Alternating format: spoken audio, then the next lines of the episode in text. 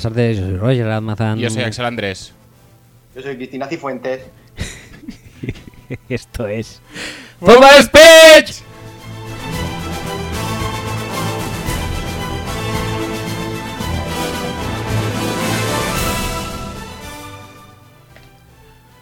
Oye, Cristi, eh, hay que decir que si luego hay quejas y eso, no digas que la culpa ha sido nuestra. Y te laves las manos. No. ¿Qué, quejas de qué? Si ya, si ya he renunciado al máster.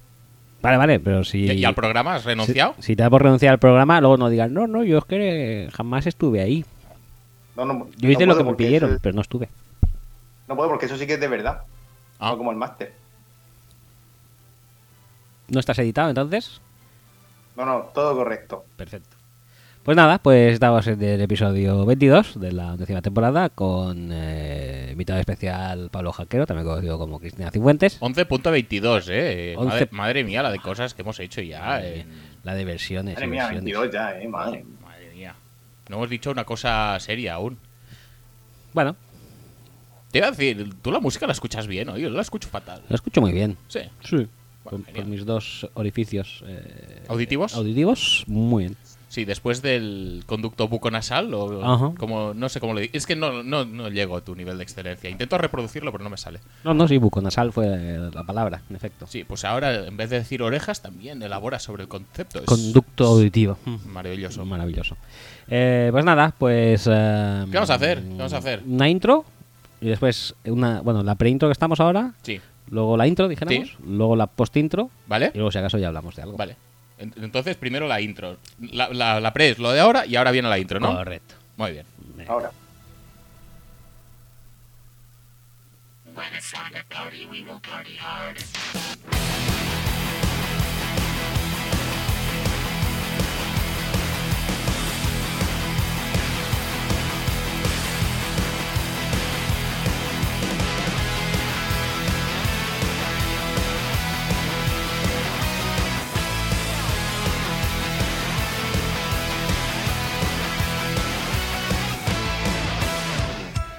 Recordaros que podéis escuchar y descargar el podcast a través de nuestra web, que es footballspeech.com, y también en iTunes, iBox y demás plataformas de escucha, de- de descarga y mm, goce y disfrute de podcasts. Y no vas a decir. Elabora, ya que has creado el concepto de orificios auditivos, elabora. ¿Algo? Luego, luego, si acaso. Ah, luego, vale, vale.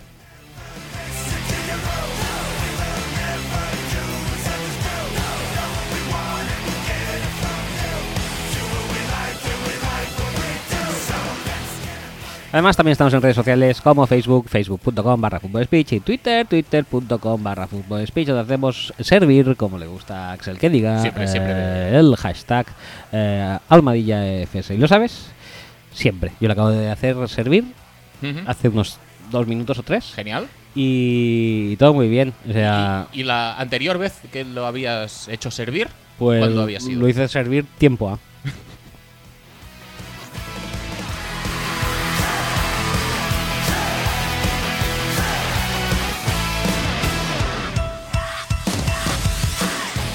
También tenemos unas direcciones de mail eh, súper infrautilizadas. Son axel arroba y roger arroba, seguidos de footballspeech.com para que nos enviéis vuestros mails, ya que es una cuenta de mail.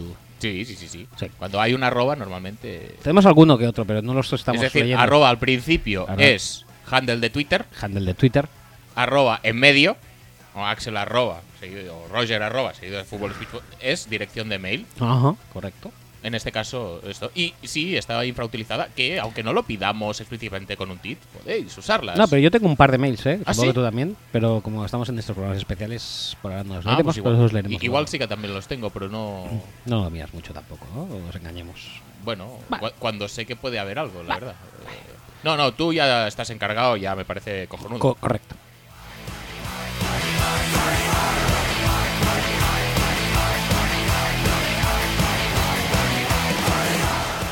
Además tenemos un número de WhatsApp que es el más 34 y luego los doses, 632-722-412. No Eh, todos los doses, sino... ¿Lo, lo has doses dicho bien? final. ¿Estamos seguros? Sí, 632-722-412. Genial.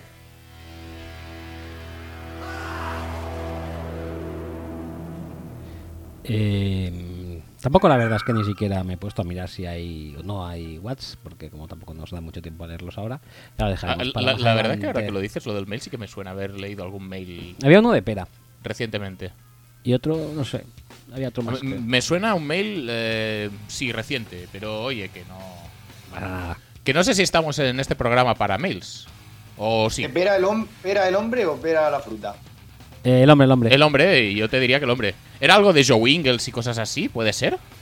Puede ser, puede ser. Lo quiero. Porque como a, él, como a él le toca de cerca.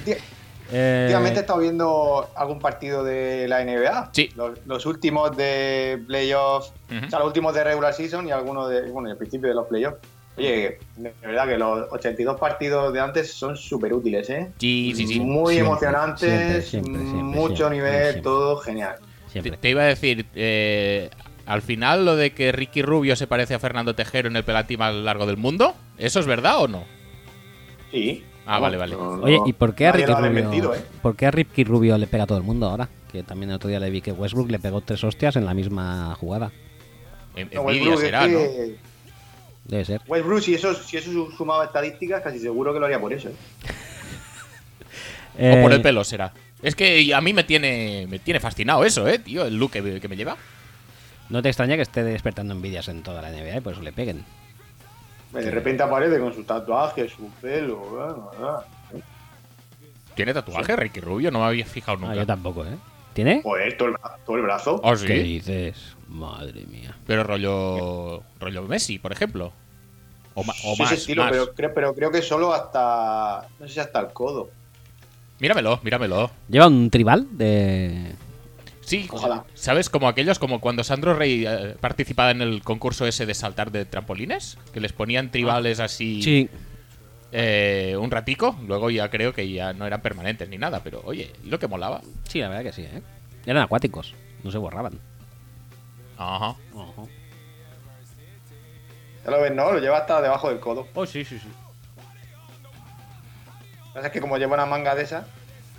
Ah, lleva mangas largas, como, como Carlos Busquets. No, Carlos Sí, Busquets como- creo que era al revés, que las llevaba cortas siendo portero. Ah, no me acuerdo. Llevaba pantalones largos, A pantalones largos, Ah. perdón. Pantalones largos de chándal. de chandas. Que porque así podía jugar y luego iba a casa y no le hace falta cambiarse. Estaba como en casa. Bueno, es un dato un poco mierder. Bueno, Bueno, pues, pero es más de lo que tenía yo en la cabeza que tenía. Eso sí. Pues está. Es el tatu de Ricky Rubio, no puede ser tampoco un tatu excepcional como otros de otros integrantes de este podcast. Y cuando digo este, quiero decir este de hoy. Ah, vale. Ajá. Ajá. La verdad es que es maravilloso, ¿eh? eh, joder, es brutal. ¿Qué te iba a decir? Para em- introducir el tema, solamente me gustaría leer un tuit de los que nos han llegado ya hasta el momento. Adelante con el tweet. Que es de Sports Adicto, el amigo Gorka. Dice. ¿Dónde os gustaría ver a Lamar Jackson? Y puedo, me enorgullece. Sí, sí, sí. Decir- Atención, ¿quier- ¿Quieres Manuela para esto? ¿Alguna Eh, no, fanfarria en concreto? Algo fanfarrioso, pero Manu- Manuela no. parece es cuando parece estoy. hor- horrible lo que vas a decir. ¿eh? Cuando estoy enfadado no me pongas un Manuela. O sea, es para Manuela, pero si no estoy enfadado. Vale, pues entonces, ¿cuál es la canción de contento, de, de fanfarria, de proclamación? De... Algo de Leonardo Dantes. Ponme, ponme la de Sabrina. ¿Sí? Sí, ponme un voice. ¿Es tu boy? Es ¿Estamos mi boy, hablando de eso? Por supuesto.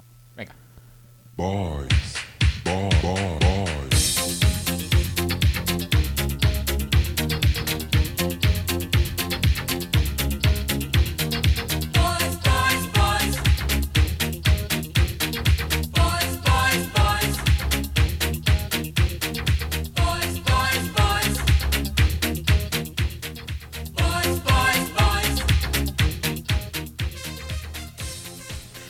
Pues eh, estoy en disposición de anunciar ya de manera oficial que Lamar Jackson jugará para los eh, No Pussy Sinners en la próxima temporada de la Fantasy de No Pussies, de las que de la que somos miembros. Em, ha sido una dura lucha, pero al final ha decidido firmar con nosotros. Ha estado a punto de firmar por otra persona que ha pujado alta, alto por él.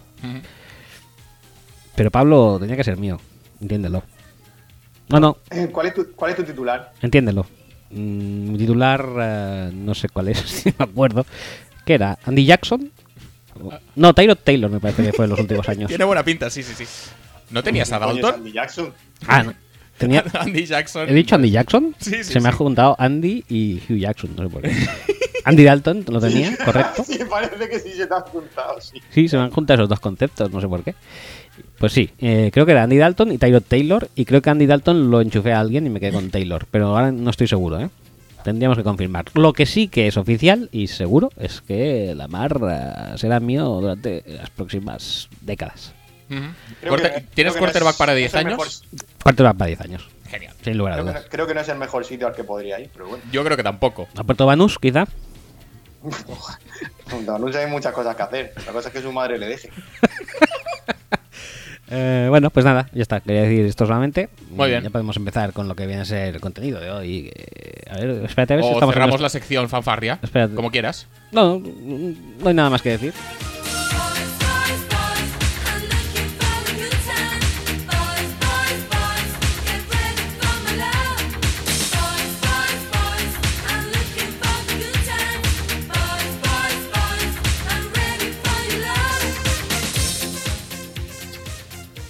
Pues eso, eh, dicho esto, podemos empezar con el contenido del programa de hoy, que viene a ser eh, los jugadores prospectos eh, defensivos que se presentan al próximo draft de ya la semana que viene. Sí, el jueves que viene. Ya en dos días y una semana, y ya está. Correcto. Pues... Y unas horas porque se alarga hasta las 2 de la mañana, que luego tampoco muchas veces no son las 2, sino porque entonces empieza a hablar de él. Oh, gracias por estar aquí, fans de la ciudad de lo que sea. No sé dónde es este año el draft. Es este año. Puede ser que sean... ¿Dallas? O- ojalá que sí, y ojalá que vuelva a salir el intensito del año pasado. Oh, Uf, Uf. sí, fue la hostia. qué grande, tío. Ahí con todo el público de Filadelfia eh, gritándole, diciéndole Pues sí es el- bonico, porque había jugado en Dallas y el tío se creció ahí en medio de la, de la muchedumbre. Pues creo que si vuelve a aparecer este año, es posible que vuelva a pasar lo mismo. Porque con los subiditos que están los fans de los Eagles, no me extrañaría que haya desplazamiento en masa a cantar el Fly Eagles Fly, no sé si os acordáis, ¿eh? Eh, que un poco más lo llego a oír tres o cuatro veces más y me hubiera volado la tapa de los sesos. Pues a lo mejor van a cantarlo allí a Dallas, ¿eh? No os extrañe. Yo, yo no lo descartaría. Es, es en el AT&T. Sí. Pues sí, sí, sí, sí. Pues ya está, ya lo tendríamos, ¿eh? Ya lo tendríamos. Ya está, hemos acabado el programa. Molt bé. Bueno, no. No, no, vamos a hablar de jugadores defensivos. Y... Para complementar el programa anterior, que Claro. hablamos de Claro. jugadores ofensivos, Claro. no ofensivos, No ofensivos, no. de- a, a nivel eh, emocional, sino a nivel de posición. Algún ofensivo también. Un- alguno, alguno, pero muy pocos. Hablamos de ellos Allen, ¿no? Sí, pero bueno, es un buen end, ¿no? Sí, sí, Vale, sí. vale. sí. No, no, no. Un receptor grande también. Receptor grande, no- porque no sabe bloquear. Para- yo, no, para- yo no lo he visto bloquear nunca, o sea que será receptor grande. Correcto. Casi seguro. Para 10 años, eso sí. Para 10 años, por supuesto. Correcto. Pues nada, defensivos. Empezamos por los gordapios. Sí, Eh, ¿Contenido o, como quieras. o eh, vamos a pelo? ofensivos de ofensiva, no de ofensa. La No. semana pasada, bueno, de hecho hace dos. Defensivos de la defensiva y de la defensa, en este caso. Sí, Es muy inclusivo el término jugadores defensivos. claro. Pues esta semana, ¿no? Sí. Sí, sí. Sí. No nos queda otra. Pues venga, Pues venga. Adelante. Opa.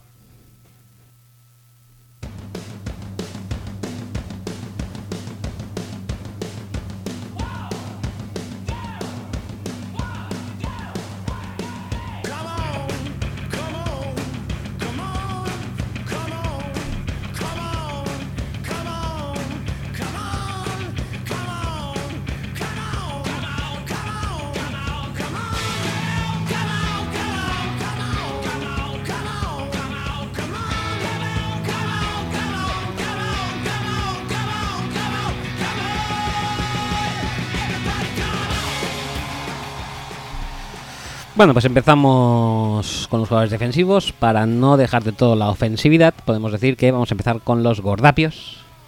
¿Eh? Soy, un poco ofensivo, introduciendo a los jugadores defensivos. Tampoco tanto, ¿Qué te, ¿no? ¿Qué te parece? Bueno, la verdad es que la clase, si tuviéramos que decir qué posición es la peor, diríamos que es esta. Sí, ¿no? Sí. O sí, para sí, quizá. O para rushers. Mm, yo creo que esta, ¿eh? La verdad es que convencen poquitos, ¿eh? Salen 1, 2, 3, Stack, diría yo, ¿eh? más que Parrasios incluso. Sí. Puede ser. Sí. Sí, sí. El, en, en, los, en los gordapios interiores, dijéramos, eh, los... Que son los que no van por fuera, van por dentro. Los tackles siempre. defensivos, defensivos, tackle, Lo. Luego hay edge rushers que van siempre por dentro porque son incapaces de ir por fuera. Estos ya están fuera porque se alinean en el exterior. Ajá. Pero por ser inútiles no hace falta meterlos aquí. Correcto. Entonces el primer jugador que tenemos es Vita Bea. Vita Bea... Oye, mm, Rob, Rob, llámalo por su nombre, ¿no? No, no puedo hacer. ¿No lo puedo hacer ni Schefter? Mm, No, es que es imposible. No sé cómo se llama. Vita Bea es una abreviación de su nombre Míramelo. original. No, no, míramelo. Ahora, ahora me lo miras. En serio, que no, Sí, perdón- sí, sí. perdón Ahora- medio ahora me lo miras. esto, ¿eh? Si lo dice poco a poco, no es para tanto, ¿eh? Sí, sí, sí. ¿Te acuerdas esa vez que, que te hice leer esa jugada de- del, del retorno? Uf, Del, del kick bloqueado, que el de Chicago le hiciera Sí, un fumble sí, faltando sí, dos sí. yardas. Sí, sí, eso, sí, sí. eso sí que fue bueno, ¿eh? Muy bueno. Venga, adelante. Venga, vamos a ver. Eh, se llama Tevita, Tevita Tuliakiono, Tuipuloto, Mosese, Bajae, Faletau, Bea. Ajá. Eh, para abreviar, Vita Bea. Vita Bea, eh, de Tevita. Eh, pero. ¿Podemos, ¿Podemos hacer el humor semántico fácil o no hace falta? ¿Cuál O lo de? Falete. No, no, no, que, que te evita con el nombre.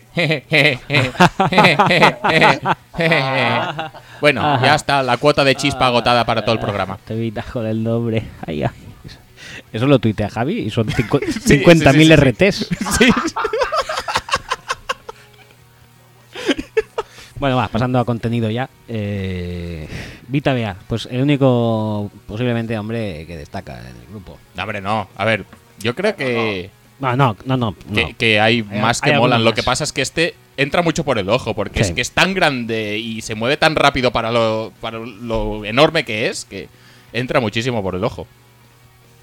Sí. Es que aunque no, lo, aunque no lo vaya a hacer durante, o sea, en un partido normal, ver a un tío de 330 libras como pesa, que puede llegar hasta la banda a perseguir a gente, con ese motor que tiene, y claro, que te tiene que llamar la atención por huevos. Eh, ¿Recuerda mucho a Danny Shelton? No, no tiene la.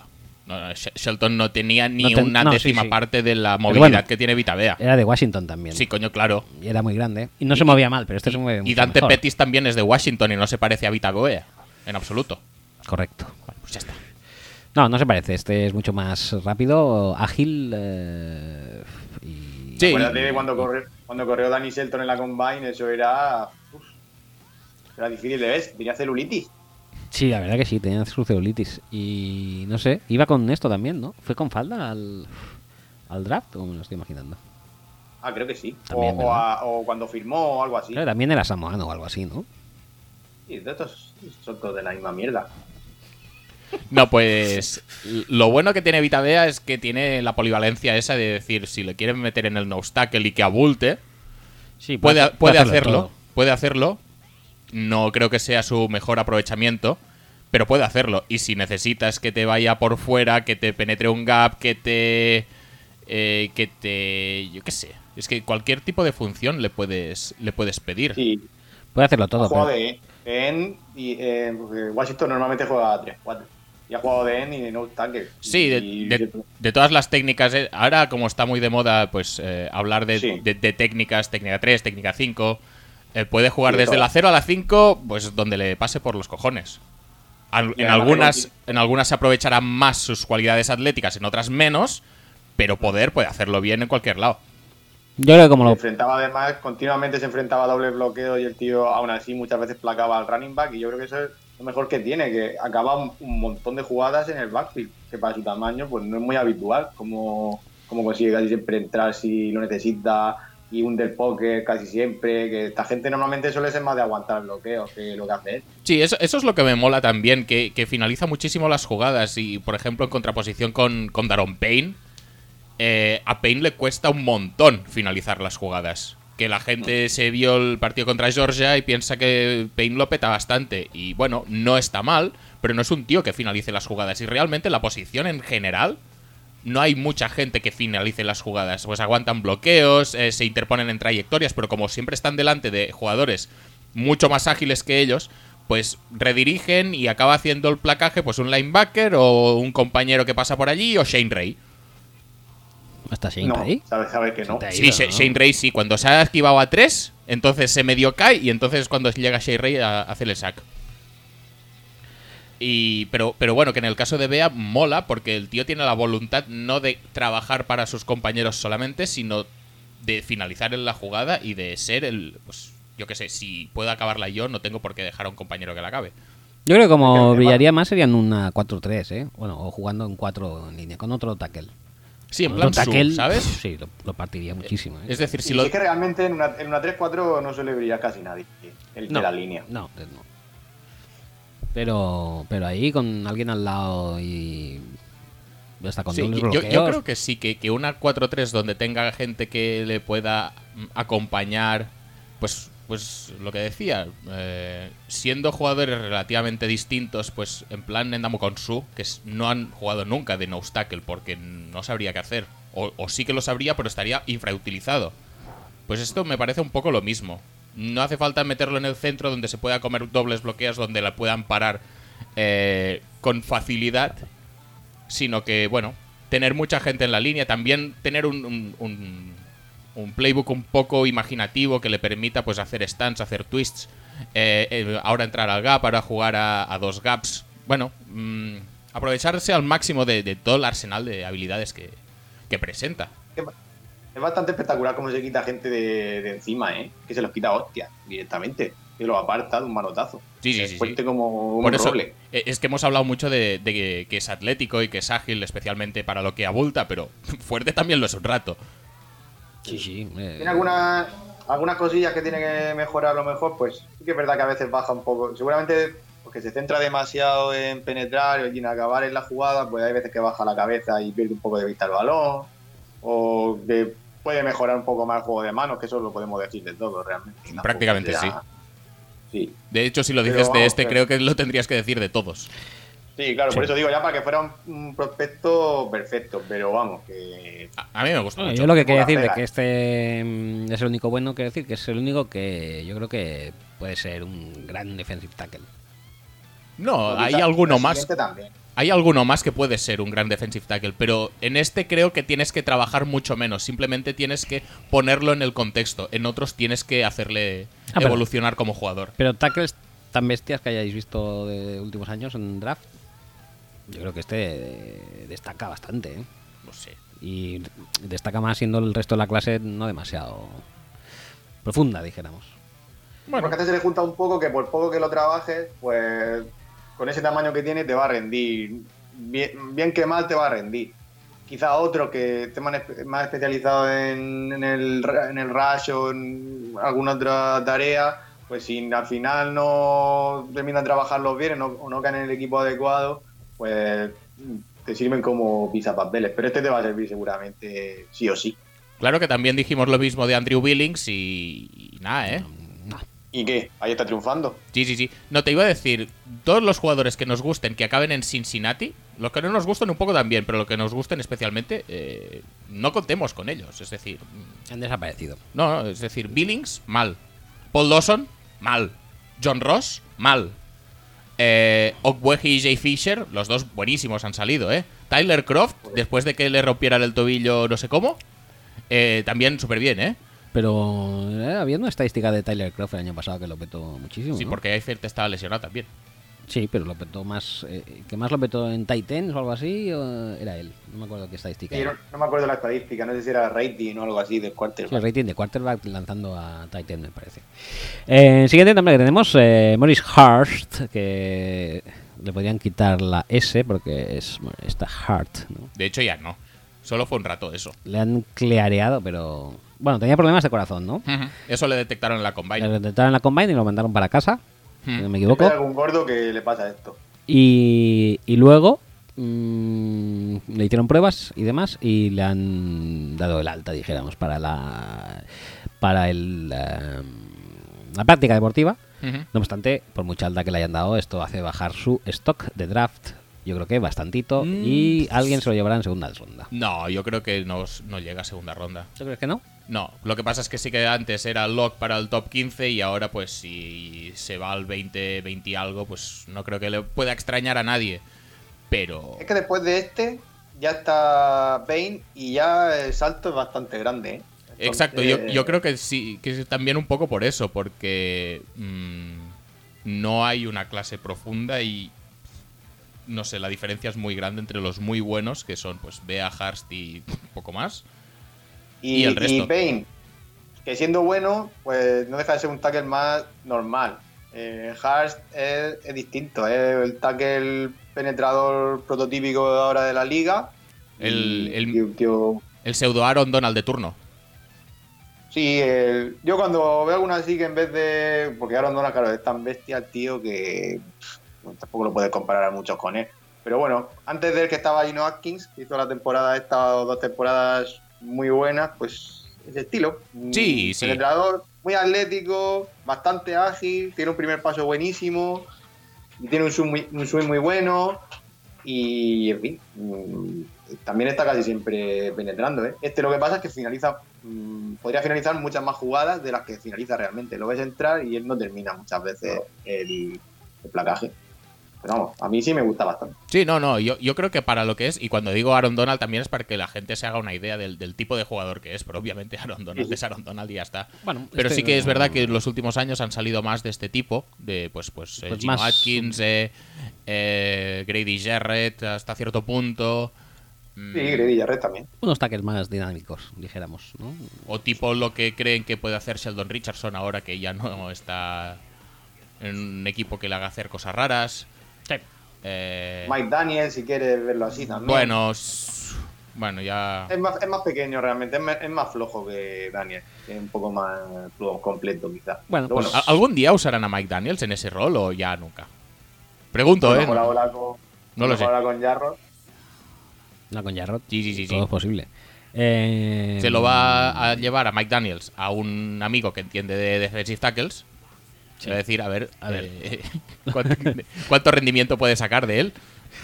Eh, siguiente hombre, Daron ya lo hemos mencionado. Eh, Bueno, Maris Hurst eh, de Michigan. Sí, sí, sí. eh, pues- Solo por eso ya va a caer 10 puestos. Sí, por solo por Al menos en mi cabeza. Ya no nos gusta. eh, pero bueno, Si, si decíamos, si decíamos que Vita B a veces estaba demasiado centrado en penetrar, pues este es mucho más. Sí, este Entonces, del triple, sí. Claro, entonces te puede parecer a veces un poco indisciplinado porque deja su gas al descubierto, pero bueno, esto ya tampoco sabemos si es cosa suya o si el- eh, su defensa está montada así. Si le han dicho que toda la jugada tiene que entrar, Hombre, no es culpa suya. creo que un poco montada, sí, sí que- está, eh, pero bueno. Sí, pero a, ver, obviamente si tú le dices que vigile dos gaps y que return react y todas esas cosas, pues no va a poder hacer eso, pero también es matar al jugador, es, es privarle de lo que sabe hacer mejor. No, claro, pero en cualquier caso, yo no me preocuparía en exceso de pillar a un tío que siempre está permanentemente en el backfield. Quizá no exactamente donde se desarrolla la acción, pero que sí que está en el backfield. Eh, construye alrededor de eso, tío. Eso no puede ser malo. Construye alrededor de eso y, y, y apáñatelas para que él, que es el bueno, que es el que es el disruptor y es el foco o, o- o el, o el- o el inicio en el que se o el jugador en el que se inicia la jugada defensiva, pues haz que el resto acompañen pues acorde a lo que sabe hacer él. No le metas en un esquema así más eh, cauteloso porque no va a hacer nada. Es que esto es básicamente lo tiene que. tiene a Hurst, eso es lo difícil de encontrar realmente. Lo otro es más fácil. No, y además, cuando lo han puesto a parar la carrera como un tackle normal, sí que se ve porque le falta un poco de fuerza, que no aguanta mal del todo los bloqueos, pero tampoco suele quedarse en disposición de hacer ninguna jugada. Entonces, mm, pues no lo, no lo fuerce tampoco la maquinaria. Eso es en lo que es bastante superior. O, o- bueno, es que yo- también es una de las bases ¿no? del fútbol universitario, que es básicamente si tienes a un jugador bueno, lo montas todo alrededor de ese tío. Claro. Y eso en Sí, la claro. NFL, pues no, no a, a pasa. no ser que seas Equanimous Sam Brown, que tiene como 500 yardas de recepción. Que está muy bien, ¿eh? Sí. Para ser un No receptor está top. Está Sí, súper bien. ¿Y cuántas recepciones eran? No, Cuaren- genial. 43. Como 30 o así. Sí, algo así. Pues eso, eso lo hacen muy bien. Claro, en el college football, si tienen reclutan a un tío muy bueno, pues básicamente juegan para él. Eh, balones a Will, que se suele decir. Y eso en la NFL, no sé por qué, no pasa. Porque yo creo que los entrenadores tienen unas ideas bastante naftalínicas, por decirlo de una manera. Sí, yo pensaba que podía ser eso, ¿eh? Sí, sí, sí. Eh, Hay mucha caspa, Porque muchos esquemas de los años los- 60 aún vigentes. No, es que a mí me gusta eh, defender. eh, ah, todo, todo Los, coordina- los coordinadores y los staff muchas veces son de poner los huevos encima de la mesa y decir, esto es lo que juego yo y el que venga aquí, pues que aprenda. Aquí, niñato, tú aprender. Luego, Pues sí. luego pasa, eh, ficha un entrenador así un poco medio moderno y cambia alguna cosa y entonces vuelve loca la liga. Ese año por lo menos, luego igual se adapta, pero... No, pero no te preocupes que la read option no tiene cabida en la liga. Porque ¿Jamás? las defensas de NFL están tan trabajadas que nunca No. en la vida jamás una jugada de read option puede funcionar. Posible. Bueno, ya tendrá. volvemos a la caspa que... Y en la caspa sí que encaja bastante bien eh, Daron Payne, que es un, como decíais, un tackle más al uso. Tampoco es un ancla al uso, ¿eh? Yo creo que estamos acostumbrados a ver los Jarran Reeds, Dalvin Tomlinson, incluso Terrence Cody un poco más atrás, Sí, no es eso tampoco. que salían de Alabama y es un tío bastante más móvil. De hecho, incluso... Hombre, si me comparas con Cody, desde luego que no. Hombre. pero, pero yo qué sé, es un tío que ha salido en jugadas de ataque a, a recibir, Sí, ha recibido. fullback y tal. Eh, se mueve relativamente bien, pero bueno, tampoco me parece Pero la monda, que digamos. no demuestra el ánimo disruptor de... No, eso no. Hart, yo creo que, ejemplo. ta- Pero aún así- yo creo que que tam- también por esquema, ¿eh? Sí, es lo que te iba a decir, que también un poco por el esquema de Alabama, que es bastante más pro, pues quizá sí que sea eso, eso tenga bastante que ver. Puede ser, pero bueno, él aún así tiene un swing muy bueno y reacciona muy bien al snap. Y de estos que hemos visto hasta ahora, seguramente es el más técnico en el uso de las manos y en saber cómo moverse y cómo atacar al contrario y tal, los puntos débiles. Mm, A mí esa parte de, de él sí que me gusta. Sí, y se mueve muy, muy bien en espacios cortos. Igual ya que en trayectorias más largas a la banda no te llegará a, cerrar un, un running back como puede hacer Vita Bea.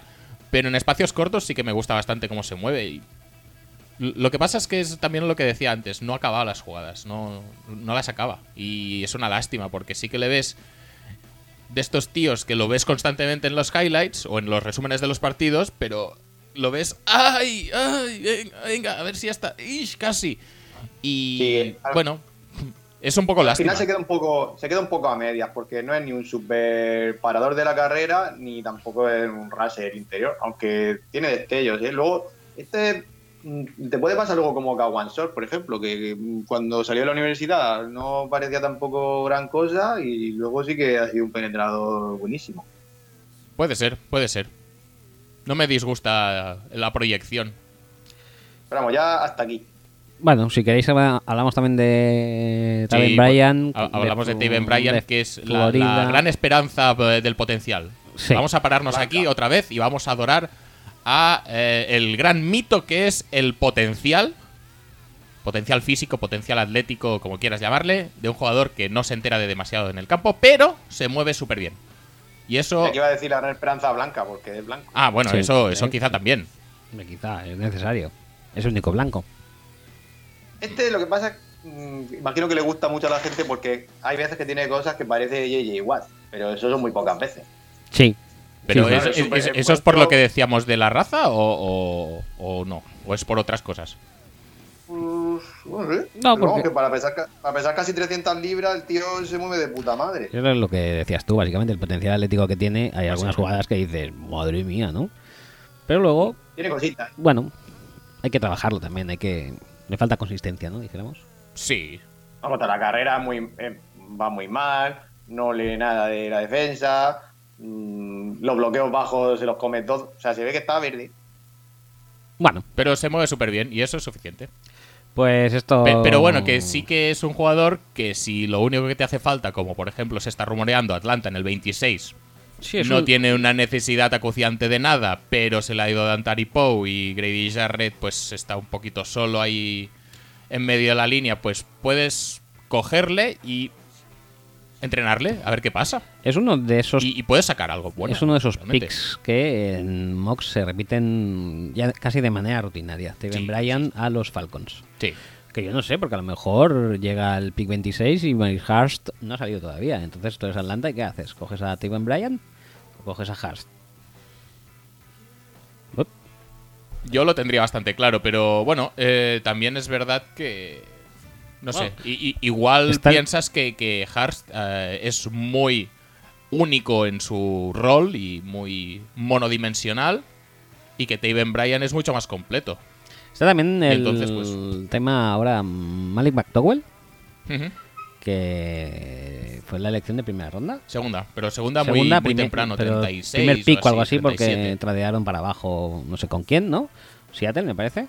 Sí, con, Sí. El, con los Niners. Con los Niners, sí. Cuando subieron a por Ruben Foster. Vale, pues entonces fue el 34, di- dijéramos. Puede ser. Niners creo que eran los segundos. Bueno, no lo sé. Pick de segunda, casi primera, eh, McDowell, que también con problemas de corazón era, ¿no? Me parece. No, esto estuvo en un, en un accidente de tráfico, ¿no? Pablo, ¿te acuerdas? McDowell solo le, le pas- lo- le pasaba es que era malo.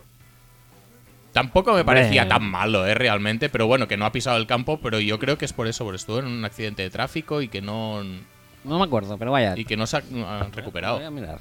Sí, sí, míralo, míralo para confirmar, pero estoy bastante... No, de, cor- de corazón, yo de corazón y enfermedades no recuerdo que tuviera.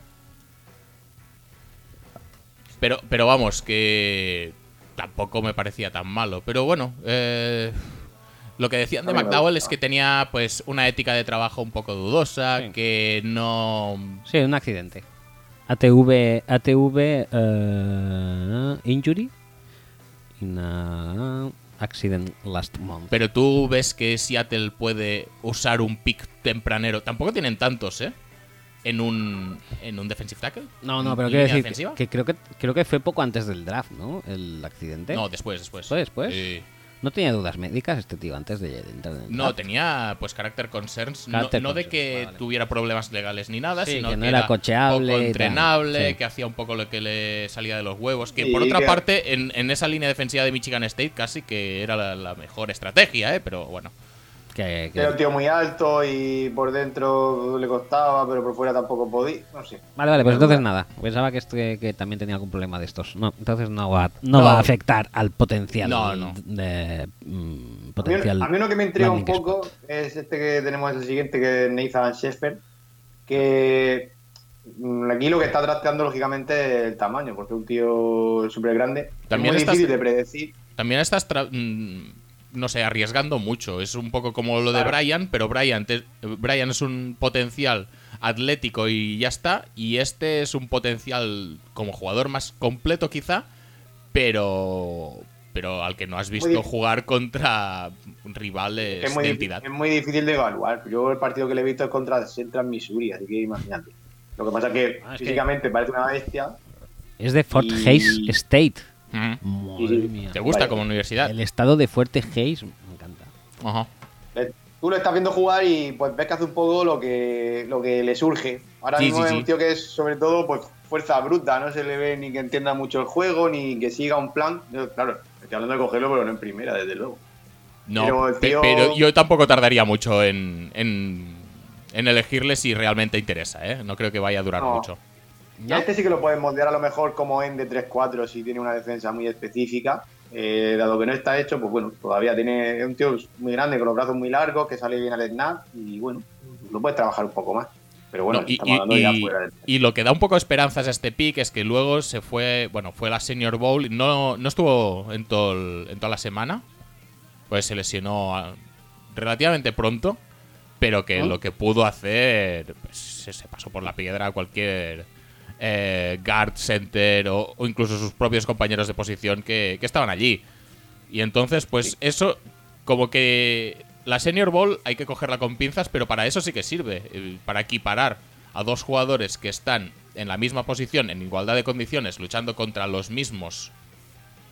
Y ves quién es superior y quién es inferior. Y a pesar de que tienes todo el tape contra rivales más débiles, si en la Senior Bowl se muestra igual o superior a sus compañeros de posición, pues no veo por qué no puede ser superior o, o igual o superior a sus compañeros de posición a nivel de posición de draft o a nivel de, de, de, de- de gustarle a los, a los equipos. Bueno, un freak físico, ¿no? Por lo que se habla. Hmm. Es como Marcus Davenport, pero jugando bien. Muy bien. Eh, jugando Bueno, bien, bueno, Marcus un Davenport. ataque un poco gratuito. a la vez, joder. Venga, va, pasamos a Rushes que ¿No ya te gustan el resto? ser que no- ¿Quieres hablar del resto? ¿Te gusta Nadie? Uf, Uf. ¿Te gusta alguno del que quieras hablar o pasamos a Rushers? ¿Te, te gusta Tim Settle una vez se haya levantado del suelo porque se ha caído otra vez? Me gusta un poco que trabaje lo que trabaja Harrison Phillips, pero es un nivel más bajo. Eh, se deja los huevos y hace muchas veces sack de estos de cobertura.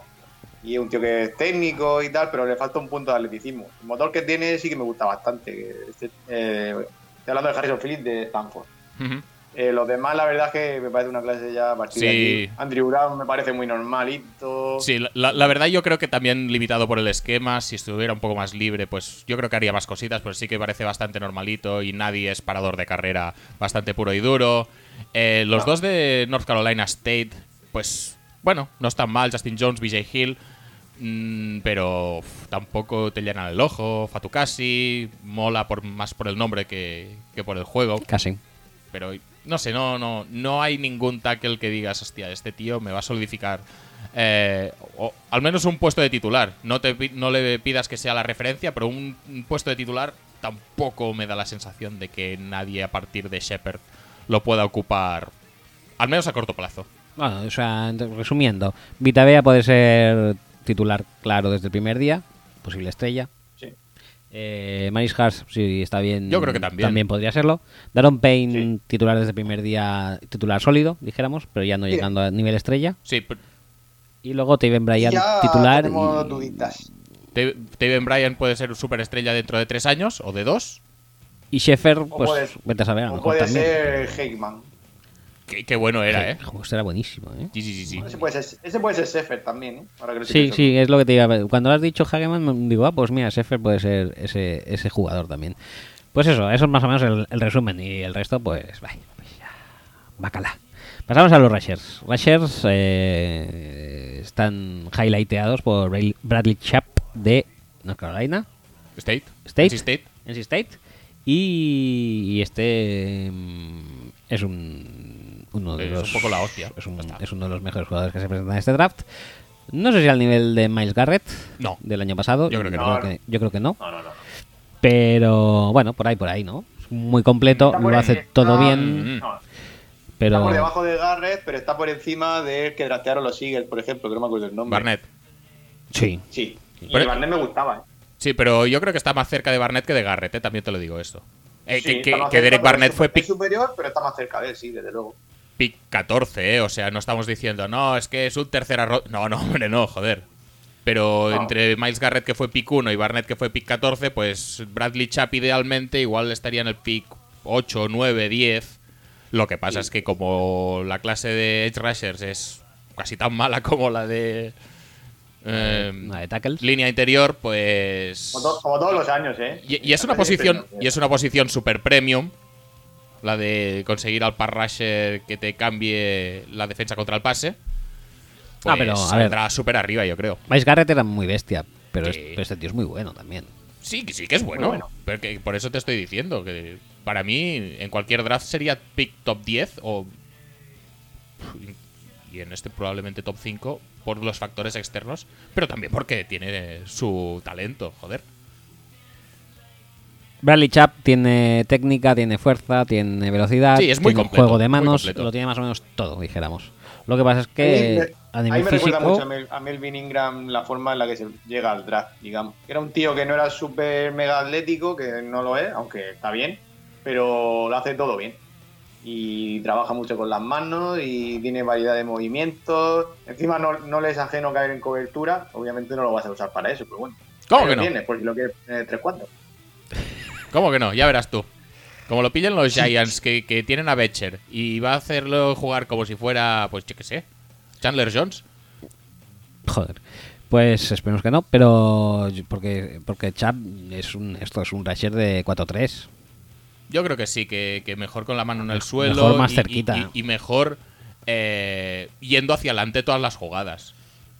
Sí. Que es que esta bueno, dualidad que tiene, por ejemplo, equipos como Pittsburgh, como, como Baltimore, que ahora voy hacia adelante, ahora voy hacia atrás, ahora voy a ver qué hago, ahora me espero. No, tío, tíralo hacia adelante y déjale hacer lo que mejor sabe hacer. Y él ya se apañará para ganarle a su tackle. Y lo va a hacer porque es bueno. Aún así, si el, el equipo que lo draftea usa 3-4 y tiene que salir de dos puntos, lo puede hacer. Mm, A mí, vamos, yo ahí no le vería, le veo, un- muy pocos problemas, lo veo bastante flexible esquemáticamente.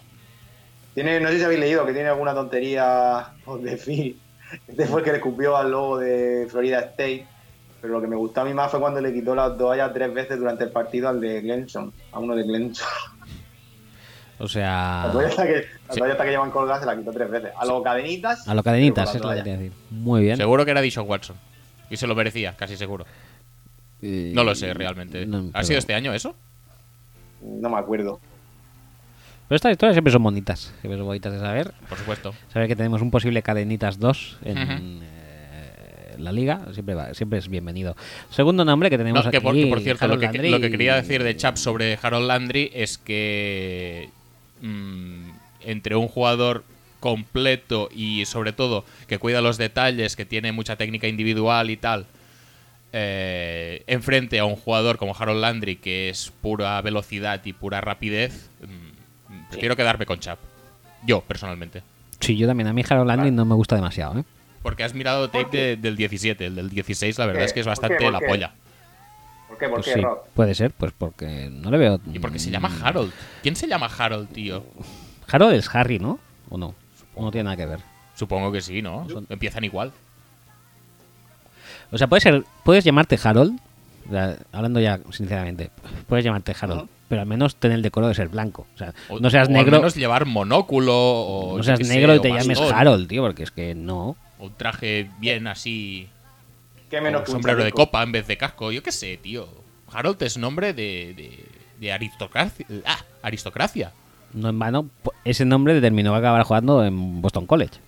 Era de Boston College. Sí. ¿no? Como Mati. Pues ya está. O sea, a un sitio de gente educada, exquisita, ligeramente europea. Eh, el scout de, de Boston College dijo, "Mm, Harold, me gusta. y ya está. Así fue el recruiting. Fue por eso, ¿no? O sea, es un resumen del recruiting de Harold Landry por Boston College. Viene a ser ese. Eh, ya a tomar el té. Estaba predestinado. ¿Tiene algo que ver con Eli Harold? Un- Eh, uno de los mejores. no. Uno de los mejores eh, edge rushers de la última década. Sin lugar a dudas. Al menos como prospecto. Como Bueno, prospecto, Lo que es verdad que su mejor trade es la velocidad que tiene para girar la esquina. Yo he visto a pocos rushers como este correr el arco con el centro de gravedad tan bajo como lo hace él. O sea, es que, Sí, la, ver- la- mm, la verdad es que cuando está enchufado es bastante acojonante. cuando está bien en la hostia, como el Pete Rusher. Y bueno, pues entonces está en el molde de Arden Key, ¿no? No, no. Que también es No- no sería bastante exactamente lo mismo. Este es se speed parece- rusher y se también parece- yo- bastante mejor la temporada 16 que la 17. Yo creo que Harold Landry a quien se parece más es a Vic Beasley. Que es clavado.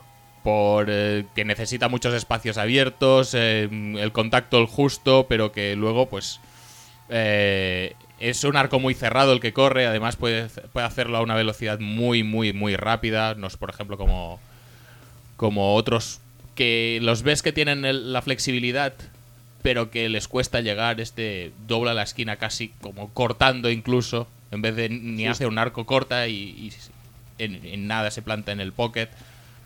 No sé, está muy bien, pero necesita pues uno contra unos y yo creo que jugar bastante abierto.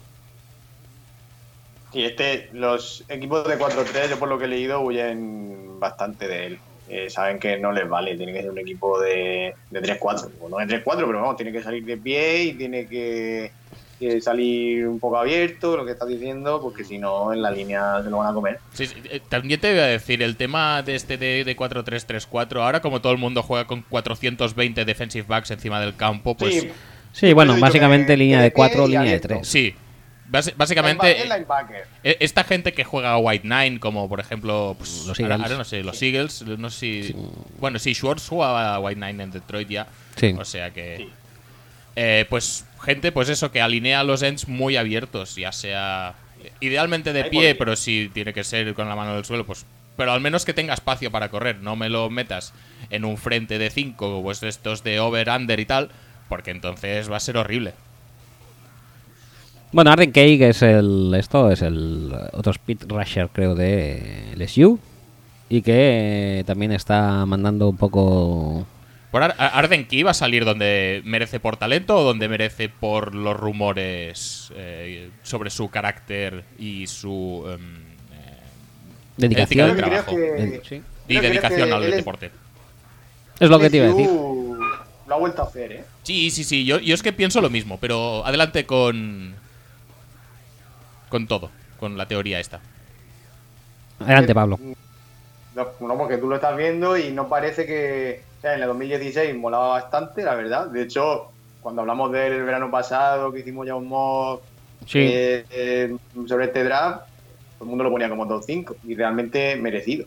Sí. Y, pero luego lo ves este año y es que pues no parece que le permitan entrar al RAS las veces que debería, le usan en la línea pero lo ponen de pie, pero le mandan a aguantar bloqueos, Mm, no sé, es que lo usaban de una forma rarísima. Y que es verdad que el tío parece que tiene la cabeza regular, tampoco lo sé.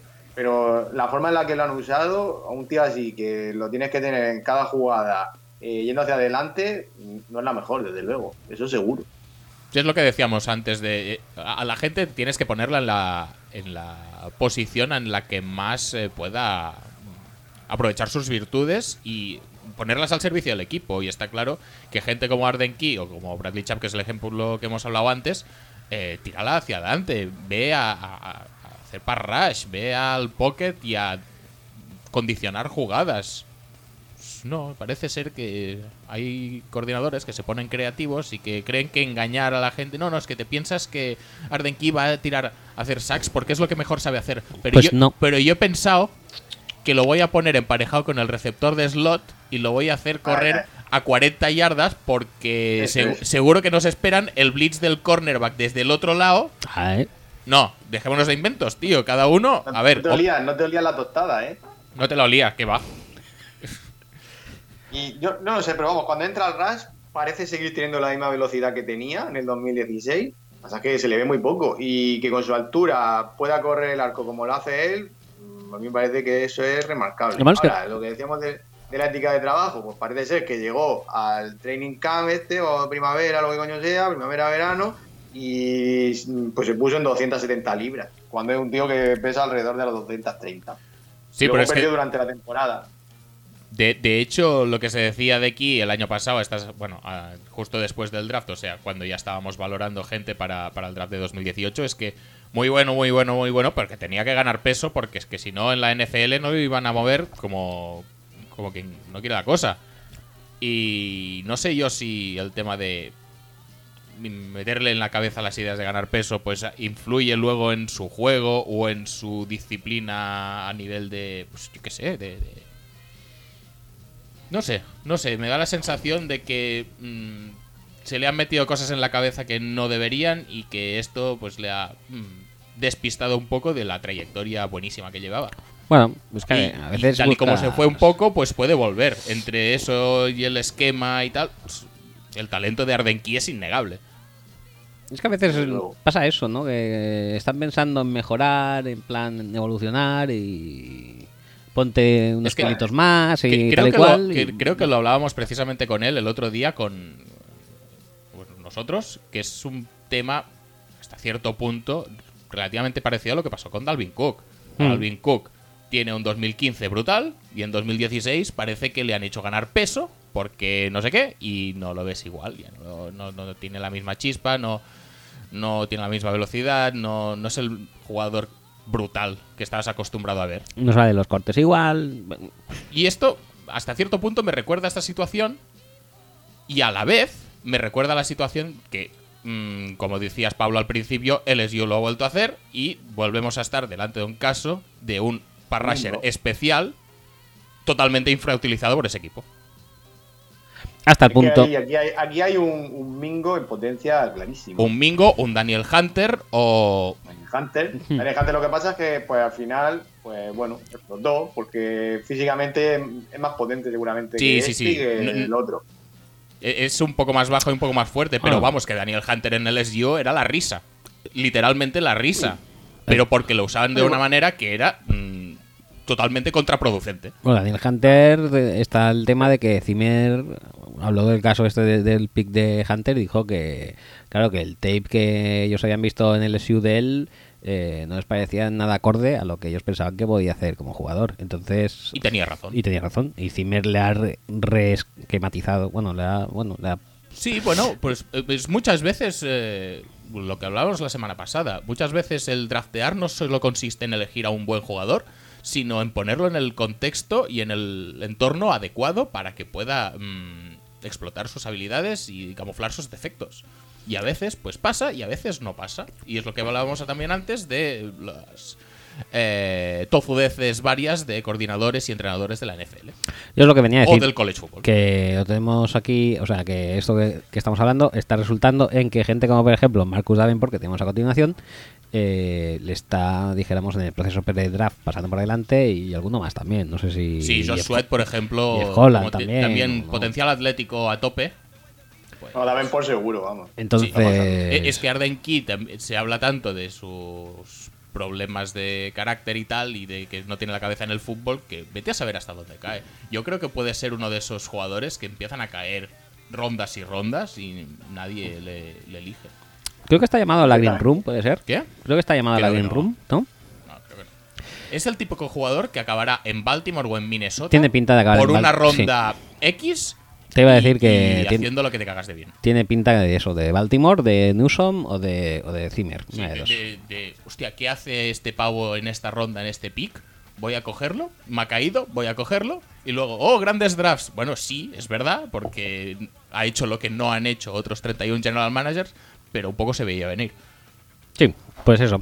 El siguiente que, que, de que hablamos, Marcus Davenport, de UTSA, Texas San Antonio. Texas San Antonio. Tú te ríes de Mm, Fort Hayes, pero- Sí, más o menos. No, no, realmente Texas San Antonio es, ya FBS, ¿eh? O sea, Eh, sí. Este Entonces, es el, pro- el- el problema que haya. Bueno, este lo que tiene primero que es que tiene un físico impresionante, eh, enorme. Entonces, claro, cuando lo estás viendo tienes que ponerle un poco el asterisco porque contra quien está jugando. claro, es que claro, Ese, ese físico, esa capacidad, puesto contra quien se pone en juego, pues destaca mucho más. Claro, la superioridad física que demuestra, pues en los profesionales no va a ser tanto. no es ni medio normal alguno de esos partidos del palo. Claro. Quita, quita que paso. Eh, claro, cuando le pone, cuando le ponen doble bloqueo y los pasa, pues claro, los pasa, pero es que esos doble bloqueos también hay que verlos, eh, quién son. Pero bueno, yo realmente creo que es más jugador de lo que parece. Yo creo que es Eh, menos, pero oye, vamos a darte el beneficio de la duda porque antes he hecho una pullita innecesaria y ahora me siento mal. No, yo- no, porque yo creo que, o sea, eh, claro, eh, lo que dice Roger, depende contra quién se enfrente, pues se ve más o se ve menos. Pero bueno, el físico está ahí y yo creo que es un tío que cambia bien de dirección. Sobre todo, yo creo que lo que destaca de él- es que tiene un tren superior muy fuerte, que hunde, puede- va a poder hundir a tackles eh, profesionales también. Desde Yo- luego no en el rate que lo hace ahora. Yo lo que creo es bueno, que que el, hy- el hype de Davenport está un poco demasiado subidito, ¿eh? Yo creo Bueno, que eso, mucho. Eso sí, es que eso, eso está claro, eso no se discute, vamos. Yo creo que puede valer y que puede ser un buen rusher, pero estando Key bien, me gusta más que él. Ahora, eh, un tío que así que puede salir en dos puntos con ese tamaño, que por lo que parece tiene un buen repertorio de movimiento, aunque gane de- muchas veces por el físico, pero yo creo que los tiene y, y que no me disgusta cómo lee el ataque contrario y tal, pero claro, lo está leyendo a una velocidad que no va a ser la que se va a encontrar, pero bueno, no sé, yo creo que sí que hay que trabajarlo lógicamente, pero que puede ser aprovechable. Bueno, siguiente Yo, nombre. yo es que me da la sensación nombre. de que tampoco tiene tanta, tanta, tanta técnica. Me parece A que es, no. es un poco, pues, tengo superioridad física, no me hace falta, pero claro, es que para jugar más o menos así en la NFL y tener un rendimiento moderadamente bueno, tienes que ser muy superior físicamente. Y yo qué sé, precisamente viniendo de, de UTSA, mm, me hace dudar. Si fuera así de superior físicamente en Clemson o en Ohio State o tal, pues entonces sí que te diría, vale, me fío. Pe- pero en este uno. caso, en este caso no me fío. No me fío para nada y para ser para, para poder jugar así tienes que ser pues o Julio Jones o Calvin Johnson o no sé, alguien muy superior. Y, y No, no, Davenport me parece que luego lo vaya a ser tanto. Y no sé si tener los recursos. ¿Tú crees que sí? A mí la verdad es que no me da esa sensación. Pero bueno, eh, es lo que habrá que miedo, evaluar. pero- Es lo que habrá que evaluar. Si puede adaptarse tácticamente y técnicamente a la NFL, puede ser que lo pete mucho. ¿eh? Porque el físico sí que lo tiene. miedos, yo entiendo tus miedos, pero yo me la juego, voy a por el bote. Adelante, adelante. Adelante, el potencial. Hércules Matafa, siguiente nombre que tenemos por aquí. Yo no lo he visto. Hablad Mira, este es el prospecto seguramente más raro Sí, que tío. yo en mi vida. Porque. Y además con este tipo de jugadores me he estrellado ya varias veces. De que los ves que saben hacer muchas cosas Mm, y al final, pues, por ejemplo, Kyle Van Noy, que me encantaba, aunque no jugara en la misma posición, pero bueno, ese tipo de jugadores, a mí ya me han dado varios disgustos. Entonces, esto es un tío que mide 6'2 y pesa 245 libras, que para algunos puede ser pequeño, incluso para ser linebacker, Ujú. Pero que lo ponen en el centro de la línea como tackle y, Y se mete por ahí. Eka, adelante. y, y- y entra. Ahora, ¿lo va a, poder, va, va a poder jugar así en la NFL? Pues yo creo que no, desde luego. Pero vamos, ver el partido que tiene contra Utah, y que eso es la, la- la mega hostia. Ya, pero lu- Bueno, sí. luego piensas, hostias, es que un jugador que tiene un estilo de juego muy parecido del año pasado, que es Solomon Thomas, y, y le, le saca como 40 libras o algo así. Solomon Thomas Claro. a, a matafa. O sea, eh, y, y- Solomon Thomas ya de momento tiene un impacto más bien meh, justico. ¿Cómo lo vas a meter en, en- medio de la línea a un tío que... que- no, no lo sé, la verdad. Eh, yo creo que es un tío que si lo metes ahí en medio es relativamente eh, fácil de correr contra él.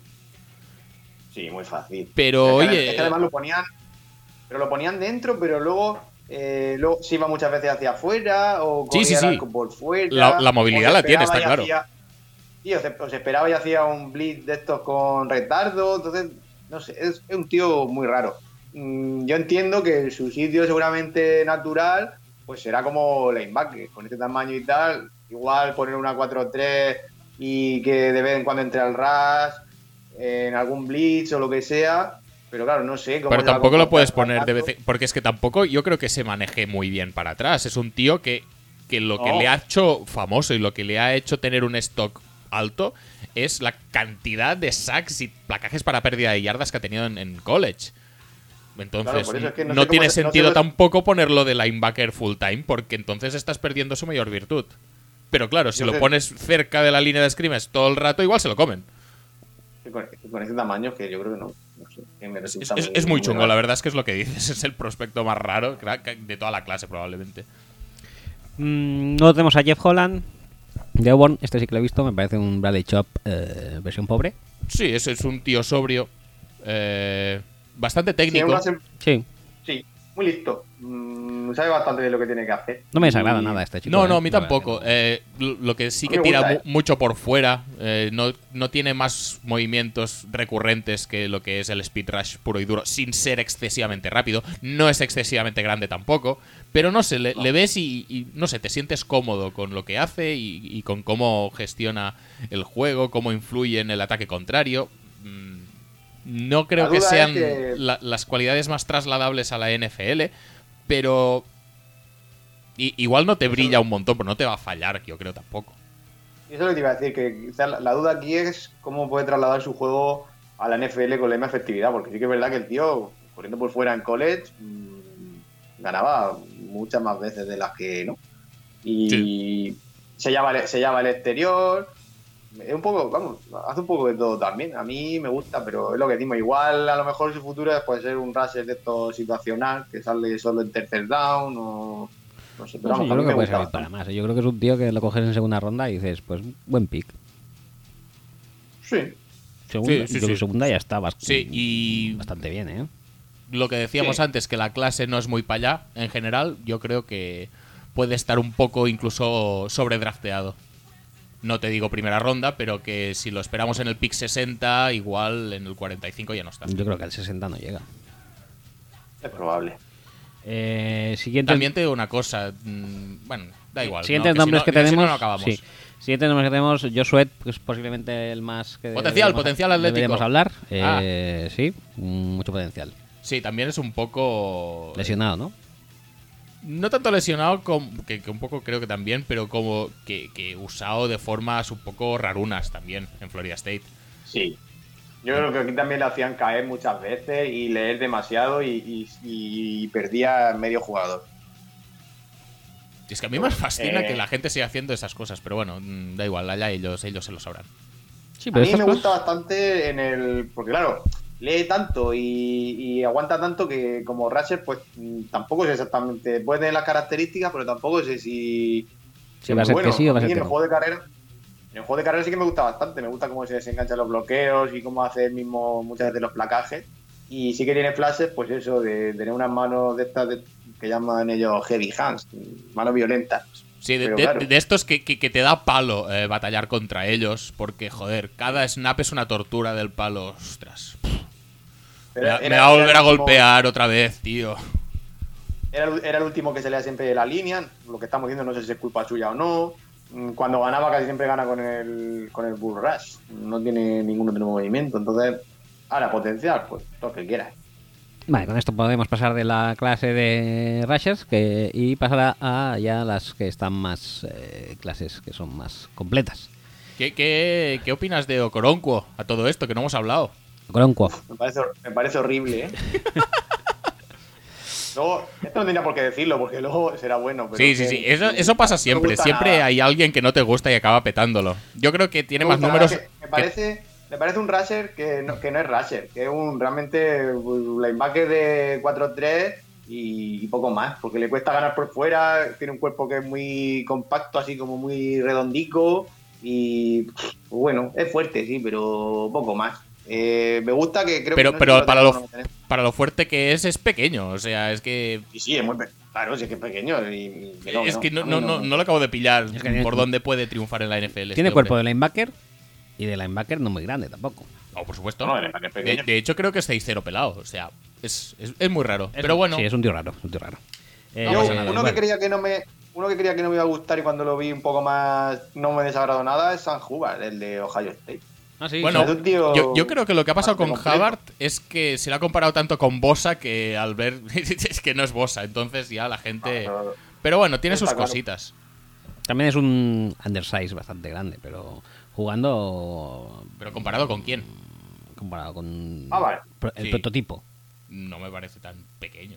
Bueno, de hecho, era safety, ¿no? Antes. O sea, jugó de, hasta de safety, me parece. O sea, que un poco undersize Sí, debe creo que sí, pero. Eh, total, que... Puede existir, pero para mí, para mí su peor, o sea, lo que lo que peor tiene es que intentó conseguir una beca con Notre Dame para jugar al lacrosse.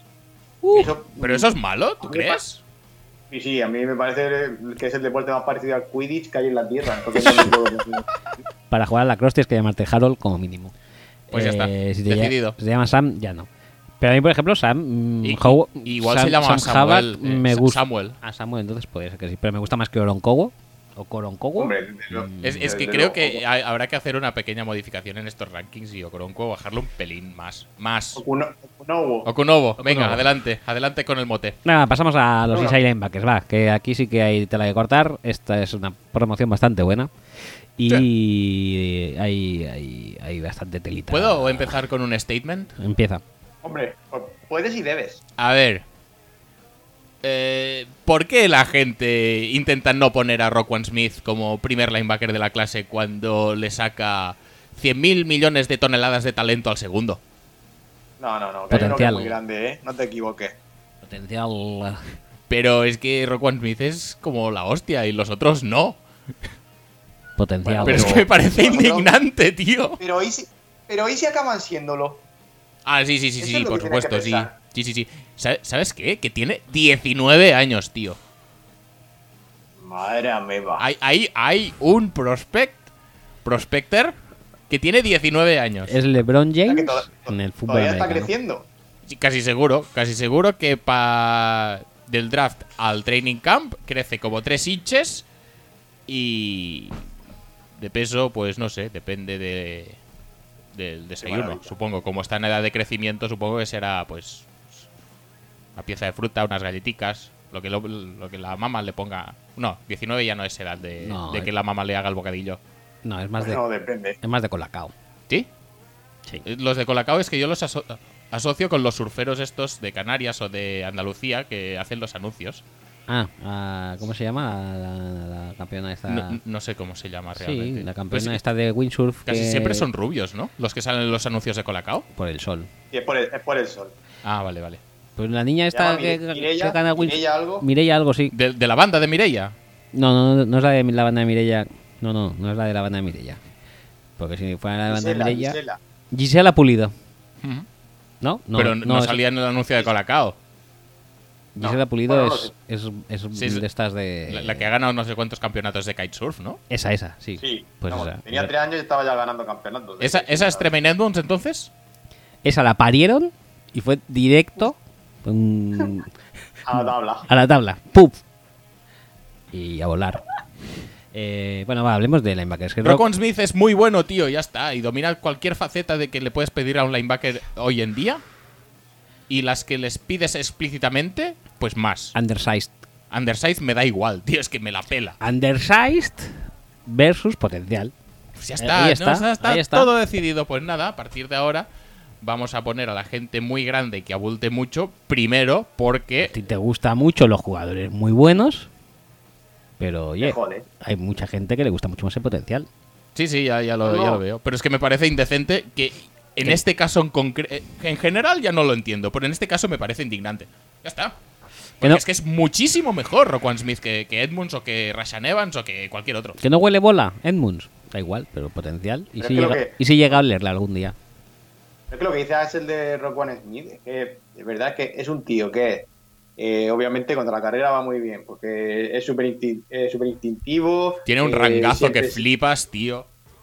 Siempre sigue la jugada, es muy atlético, pero es que luego, además de eso, eh, cae en cobertura habitualmente y lo hace bien. No se limita a caer, como hace muchas veces algún linebacker, que lo mueven por ahí, lo ponen en zona, no, está vigilando al quarterback, eh, a, a quien tiene que cubrir, eh, no sé.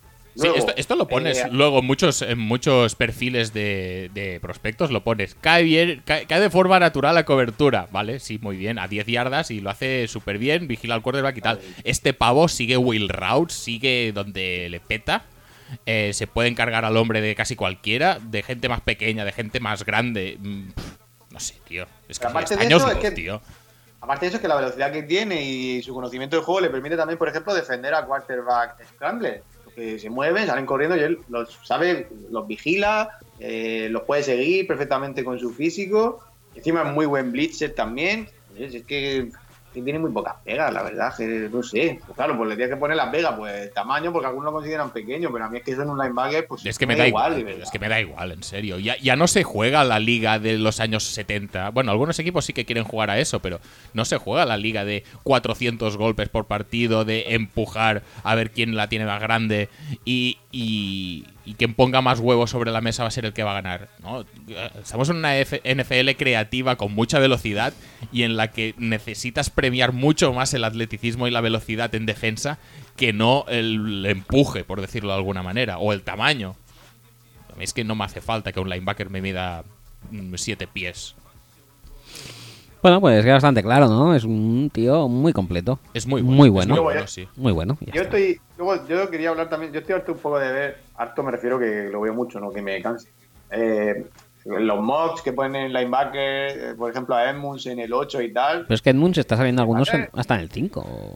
pero que lo que eh, acaban cayendo siempre, aún Sí. siendo buenísimos. ¿sí? Sí, sí, sí, sí. sí. O sea, Rockwell Smith, mm, que no le extraña a nadie que a lo mejor salga, iba a decir en el 14. No creo que salga en el 14, pero bueno. sí, sí, sí. El, Eh, el- el equipo que ahí, tiene.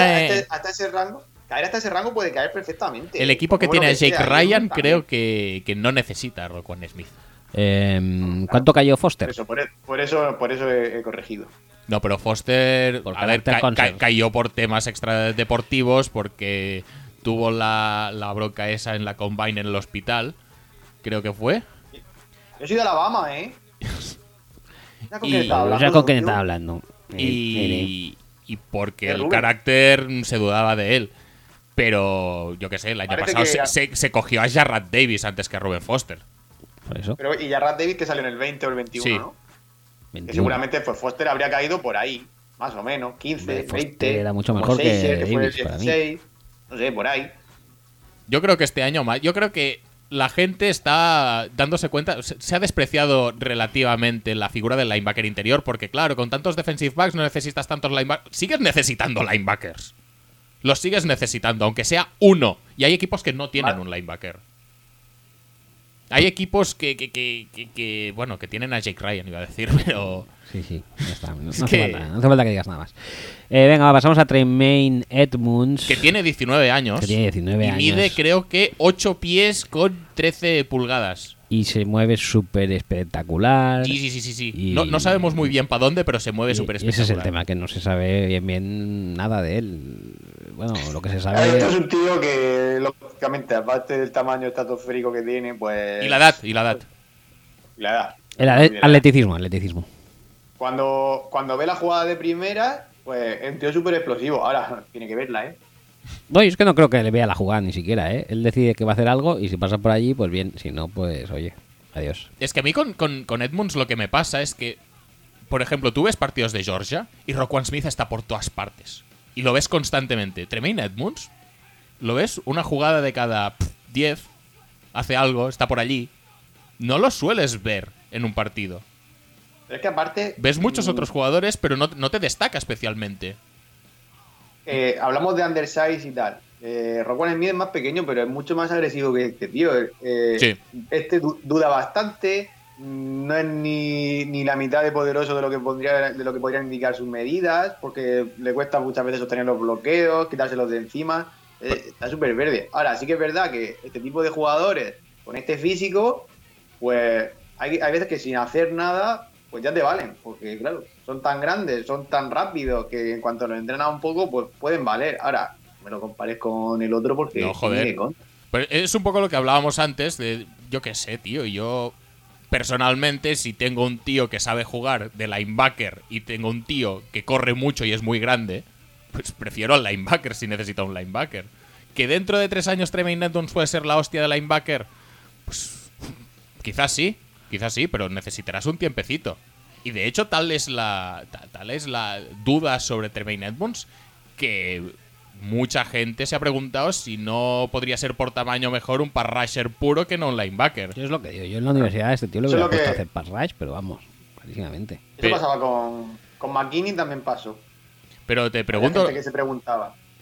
te pregunto una cosa, eh, ¿qué movimientos de pass rush tiene? ¿Qué- ¿En qué nos podemos basar para pasarlo al, al? ¿En su tamaño? Porque para eso lo puedes pasar a offensive guard. Joder, Offensive tackle. Ya, ya, Y ya está. ya, ya, ya la pivot. Sí, sí, sí. Lo que hablábamos el otro día. ¿Con quién lo hablábamos? No me acuerdo. Que es el nuevo Arlaucas. El, el combo de atleticismo y medidas físicas mm, da para meterlo a pass rush. Sí, más- pero para meterlo si a pero si no te va a superar nada porque ni es agresivo, ni tiene movimientos, ni nada. Ya, pero es lo que tú decías. ¿Cuál- ¿Cómo que, o sea, ¿qué dejaba sobre el campo jugando de linebacker? Pues tampoco gran cosa. Bueno, pero es al menos a lo que ha jugado. Tú tienes una base y yo creo que hay que circunscribirse a esa base. No, quiero decir que yo si fuera entrenador de universidad, ¿eh? Ah, bueno. No ahora. Pero a, a día de hoy. No, no, es que voy a pillar a Edmonds en el pick 10, por decir algo.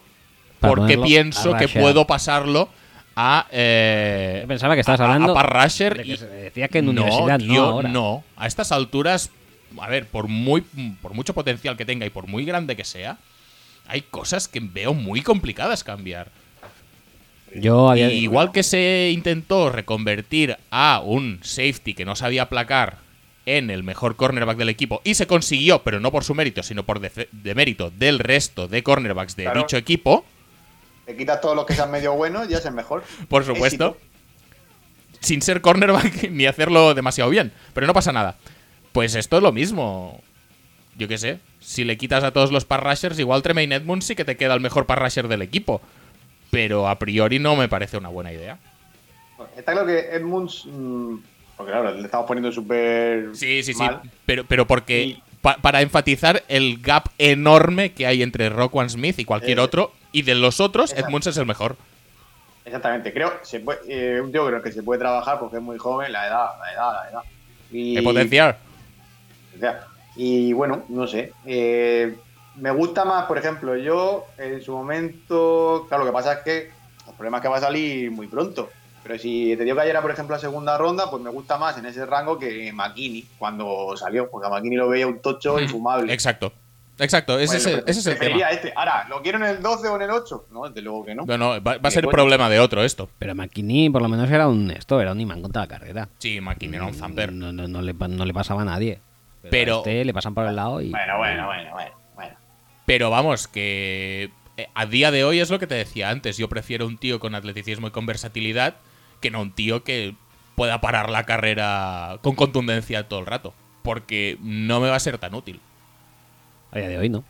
El eh, tema, el tema. Bueno, yo creo que ya está, ¿no? Suficiente. Sí. Creo que hemos, ha quedado bastante expuesto el tema Sí. Tremaine Y Edmonds. por eso, precisamente por esa idea de que a mí, personalmente, me gusta más un tío que sea versátil, que pueda moverse hacia atrás, que pueda cubrir eh, según cómo, que tenga rango.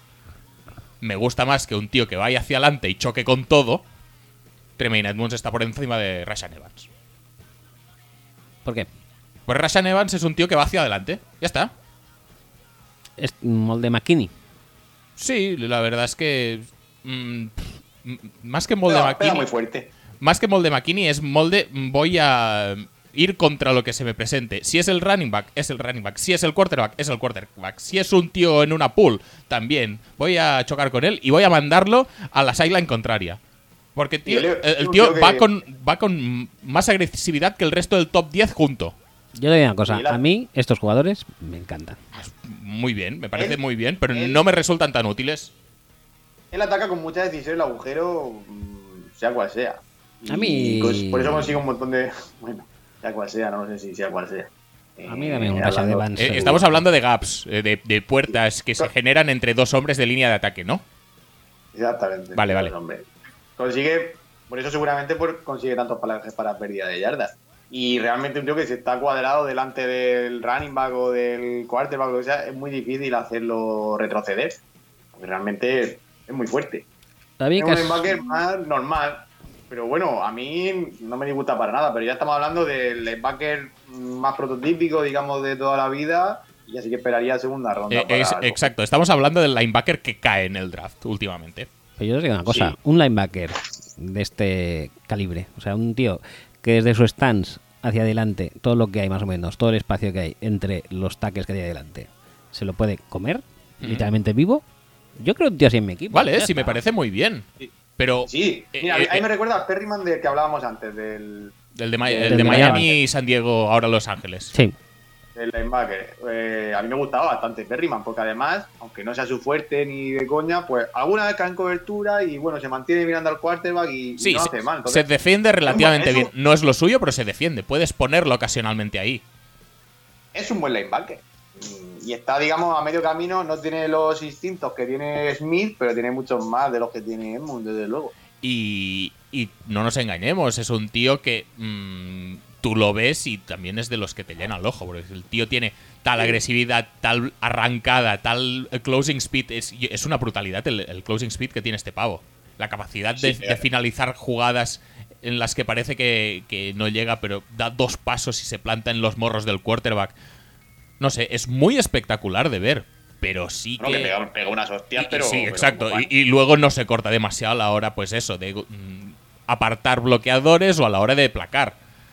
No, la verdad es que no. Pero, pero no es eh, un linebacker que case explícitamente con los requerimientos de la NFL moderna. no. No. Y por eso, siendo muy bueno y siendo realmente una pieza muy valiosa para cualquier equipo, como bien has dicho, mm, me parece que no va a darle tanto encima del campo a una, a una defensa. Es que, a ver, es un linebacker de primer down, segundo down, pues y el tercero si quieres lo quitas. Pero, No, no tienes por qué quitarlo, pero lo tienes que mandar hacia adelante. pero quiero decir, ya, pero que sí que te puede dar. No, claro que te a puede veces dar lo ponían, de, lo, po- lo ponían Sí. de end también a veces. Tiene un spin move interesante, porque hay gente también que se lo plantea, lo que estaba viendo antes. También te digo una cosa, lo estás comparando con Rogan Smith y tampoco hay tantos linebackers como Rogan Smith. No, no, claro, liga, claro. ¿eh? Es, es- es decir, no, y yo creo que lo estamos dejando bien. lo que es, es un buen linebacker. Pero, Sí, sí. pero tenemos que tratarlo como tal. Los linebackers en el draft no están muy valorados y creo que podrán valorar las franquicias más el atleticismo de Edmunds, de Van Der Esch, incluso de... Bueno, no creo que, que Jefferson o Baker, que yo creo que son más atléticos que Rashan Evans. Eh, pero que te diga, no yo- sé, eh, Rashan Evans la verdad es que entra mucho por el ojo. Entonces yo creo que sí que eh, la caspa mm, inherente en muchos front offices eh, van a valorarle mucho. Yo aquí me alineo del lado de la caspa y yo, por ejemplo, a Rashad Evans lo pillo antes que a Tremaine Edmonds, pero vamos. Pero es que Tremaine Edmonds duda. le van a pillar muy pronto, muy demasiado pronto. Y a Rashan Evans lo van a pillar en su sitio. Igual un poco abajo, pero lo van a pillar más o menos en su sitio. Por eso tú pillarías antes a Evans. Eh, Pero yo también. No, no, es lo contrario, por ejemplo, de Jerome Baker. Jerome a Baker, eso sí que- pasamos a hablar de él. más. Sí. Cuenta, cuenta. No, por- pues precisamente por eso, porque tiene esa, esa chispa de, de playmaker, pero no solamente yendo hacia adelante. Es un tío que lo puedes mover por todas partes, que tiene una fluidez muy bestia, que, mm, bueno, mm, sí que es verdad que en el juego de carrera puede sufrir un poco más, pero que te ayuda en un montón de aspectos y es, es el típico jugador que, que te destaca, ¿sabes? Es lo que decía antes de Tremaine Edmonds, que casi no lo ves en los highlights, pues eh, con Jerome Baker yo lo veo por todas partes, tío. Bueno, pero Yo, yo lo, que, lo que le pido a un linebacker es que me sea útil, ¿sabes? Eh, la- para hacer el trabajo oscuro muchas veces ya está la línea defensiva. eh, para... Esto lo- cuando la gente lo, lo ve, a mí lo que me pasó es que mm, me parece más, parece más un safety por cómo se mueve. Sí, sí, sí, a ver, a ver, que ta- un- tamañico... Yo creo que intentan con él que juegue el papel este moderno de medio linebacker, medio safety, pero es que yo cerca de la línea es que sí que no le veo nada, nada cómodo. No, no, Eh, no. ahora, eso no quiere decir que si tú en tu equipo tienes la posición esta híbrida, que depende de cómo se llame, que algunos es Star, otros es Full, otros depende de, de cómo lo llamen, eh, este tiene, tiene todas las Pero, pero vamos, que... zonas, Ahora, eh, cu- cubriendo la flat, se mueve muy bien y es súper fluido. Ahora, en el juego de carrera, pues, pues sí, le cuesta. No, pero a ver, también en Ohio State la han alineado muchas veces pues delante del slot o en una zona intermedia. No ha estado Sí. nunca en la propia línea de scrimmage, porque obviamente ahí se lo van a comer. Pero Exactamente. yo que sé, estamos también hablando de, de un tipo de linebackers que hay varios de este molde. Como puede ser, pues eso, eh, Baker, Fred Warner, Griffin. eh, que no son grandes, pero que se mueven muy bien y que, bueno, eh, aportan mucho más de lo que puede aportar, pues, un tronco, entre comillas. Ya, pero. mm, Bueno, yo, ¿eh? Mi, mi, mi- Esto, mi visión del tema este de los linebackers es que. Es obvio que ahora con el receptor de slot tener un linebacker que te lo pueda cubrir eh, está muy bien. Pero la foundation del cuerpo de linebackers. Para mí Ya, pero, un a ver, linebacker a ver, es que a- tipo Evans. eh, estamos hablando de de una clase de linebackers que a mí me gusta mucho, Sí, pero, pero, que son este aparte de esto, ¿no? Roquan Smith no tiene superestrellas. Es una clase de linebackers, yo creo, para construirte un cuerpo entre mitad de segunda ronda y final de cuarta. Puedes tener ahí 10, 12 jugadores, cada uno con sus características, con diferentes roles, pero que te pueden construir o te pueden fijar una posición para una franquicia. Pero todos son más del molde Roquan Smith. Mm, oh, no, del molde de Roquan Smith no hay nadie. No, pero quiero decir completos o. Com- completos, la verdad o más es de que- tercer que- down. que- que o sea, cuesta- que cuesta de encontrar completos, El ¿eh? perfil Rashan Evans mm, es el más infrecuente en esta clase, ¿no? Y, y son más atléticos que agresivos. Bueno, Malik Jefferson. mm, Malik Jefferson de que- agresividad tiene poquita también, ¿eh? Sí. Por eso, por eso digo que acelera en un abrir y cerrar de ojos, que es muy explosivo. Que Jefferson tiene mucho rango para, cubrir espacio. Pero si no puede correr, o sea, si es un linebacker de espacio más cerrado, es medio, medio jugador de lo que es. Y Leighton Banderes, que también estaba. El hype es, le estaba disparando. Sí, es el que está subiendo más últimamente porque es igual o prácticamente igual de atlético que Baker o que Jefferson, pero midiendo como 400 Como un palmo más. Mm, inches más. Sí. Entonces, pues abulta más y es más espectacular. Lo que pasa es que tiene una esto, tiene una lesión de cuello, ¿no?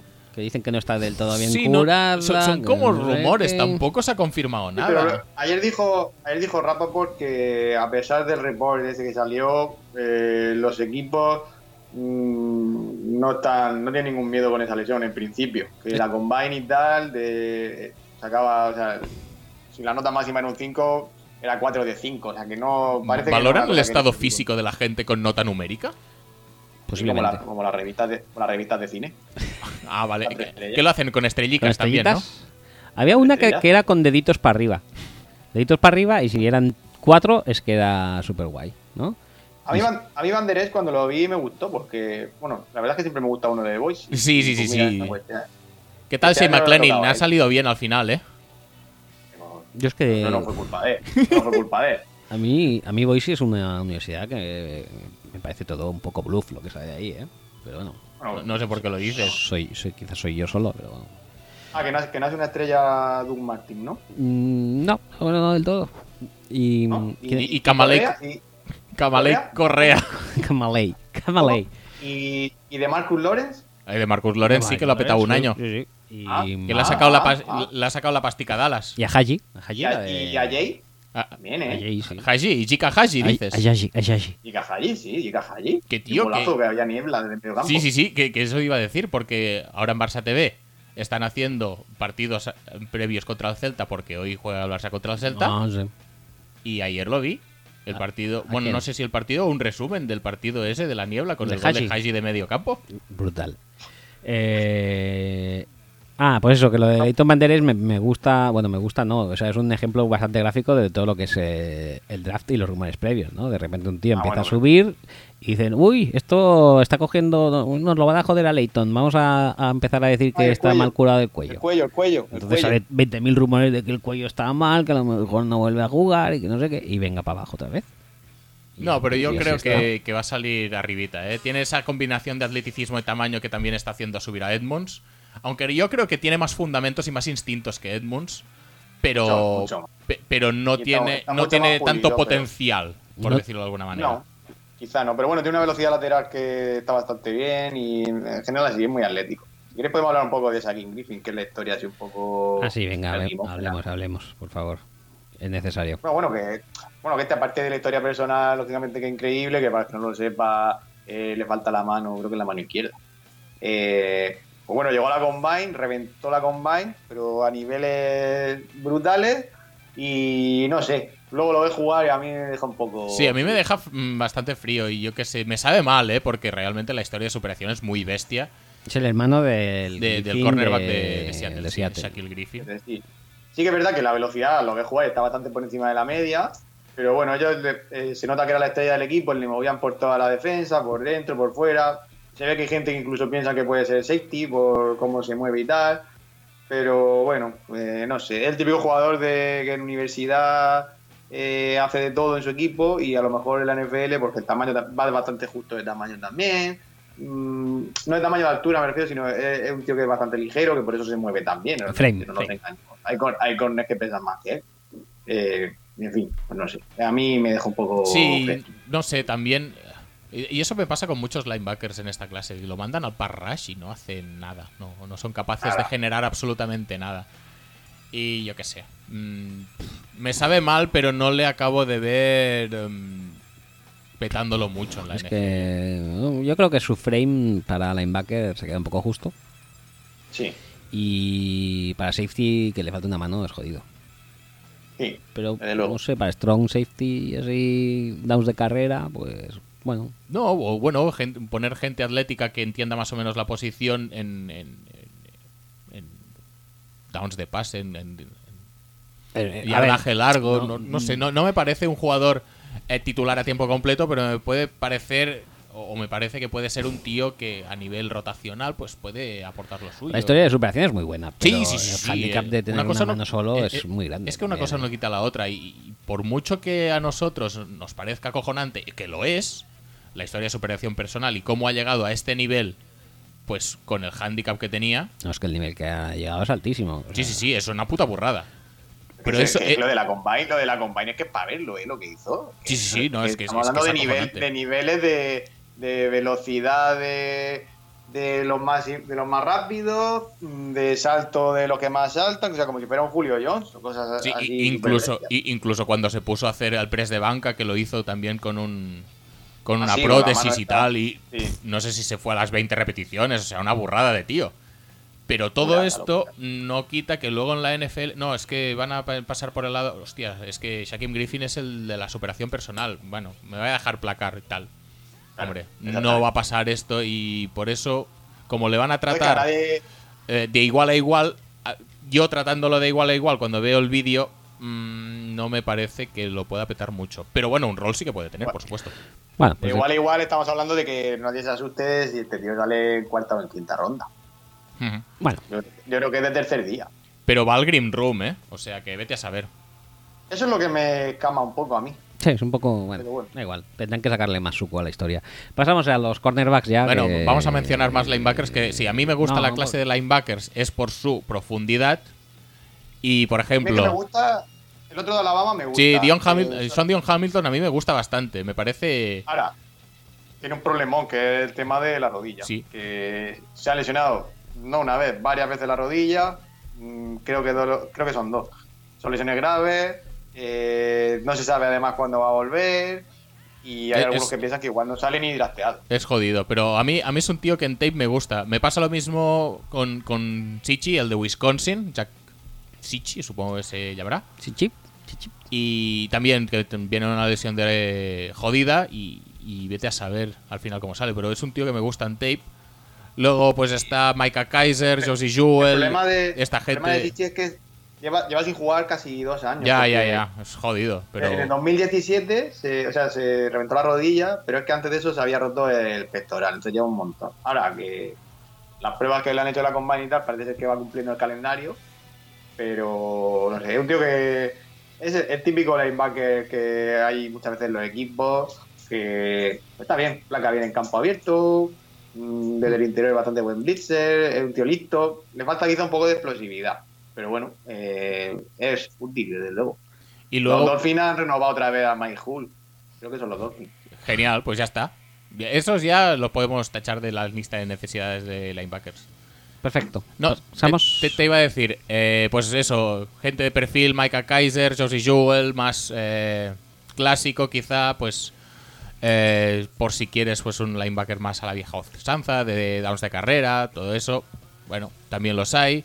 Tienes gente pues híbrida que no sabes muy bien dónde poner, como Dorian O'Daniel o un Wosu, que tampoco sé si es muy bien linebacker o es más pass rusher, pero también tienen su Carter. funcionalidad. ¿Y Lorenzo Carter qué es? Lorenzo Carter, pues lo de Nwosu, pero más rápido y no sé si más efectivo, te diría que no.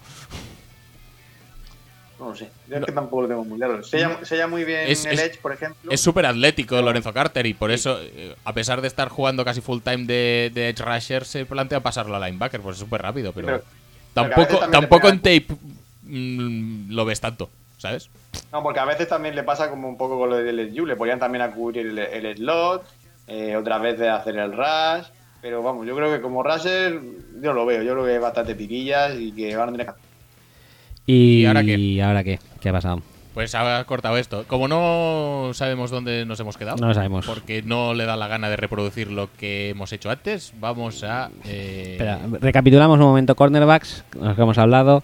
No sé de, Eh, de cuáles hemos hablado. Intuimos que nos hemos quedado tirados en, hablando de cornerbacks. Sí. Pero no sabemos exactamente, exactamente cuál. cuál. Denzel Ward, muy bueno, Muy bueno, muy pequeñito, muy, completo. Muy pegado siempre a su par y le puede tocar las pelotas a cualquier receptor que tenga que emparejarse a él. Jair Alexander, más o menos igual, pero un poco Sí, más un poco playmaker, peor, pero un poco más peor y un poco más playmaker. Denzel Ward, que nadie espere que haga temporadas de 14 intercepciones, porque no. Ni falta que hace. No, no, no, que va. Pues obviamente al hombre que cubra no le van a tirar 14 veces por partido. Es posible eso también. y, y tal. Yo soy Jackson, también bastante completo, menos eh, físico, posiblemente. Sí, el menos físico de. Eh, mm, no tan fuerte en man to man, bastante bien en zona.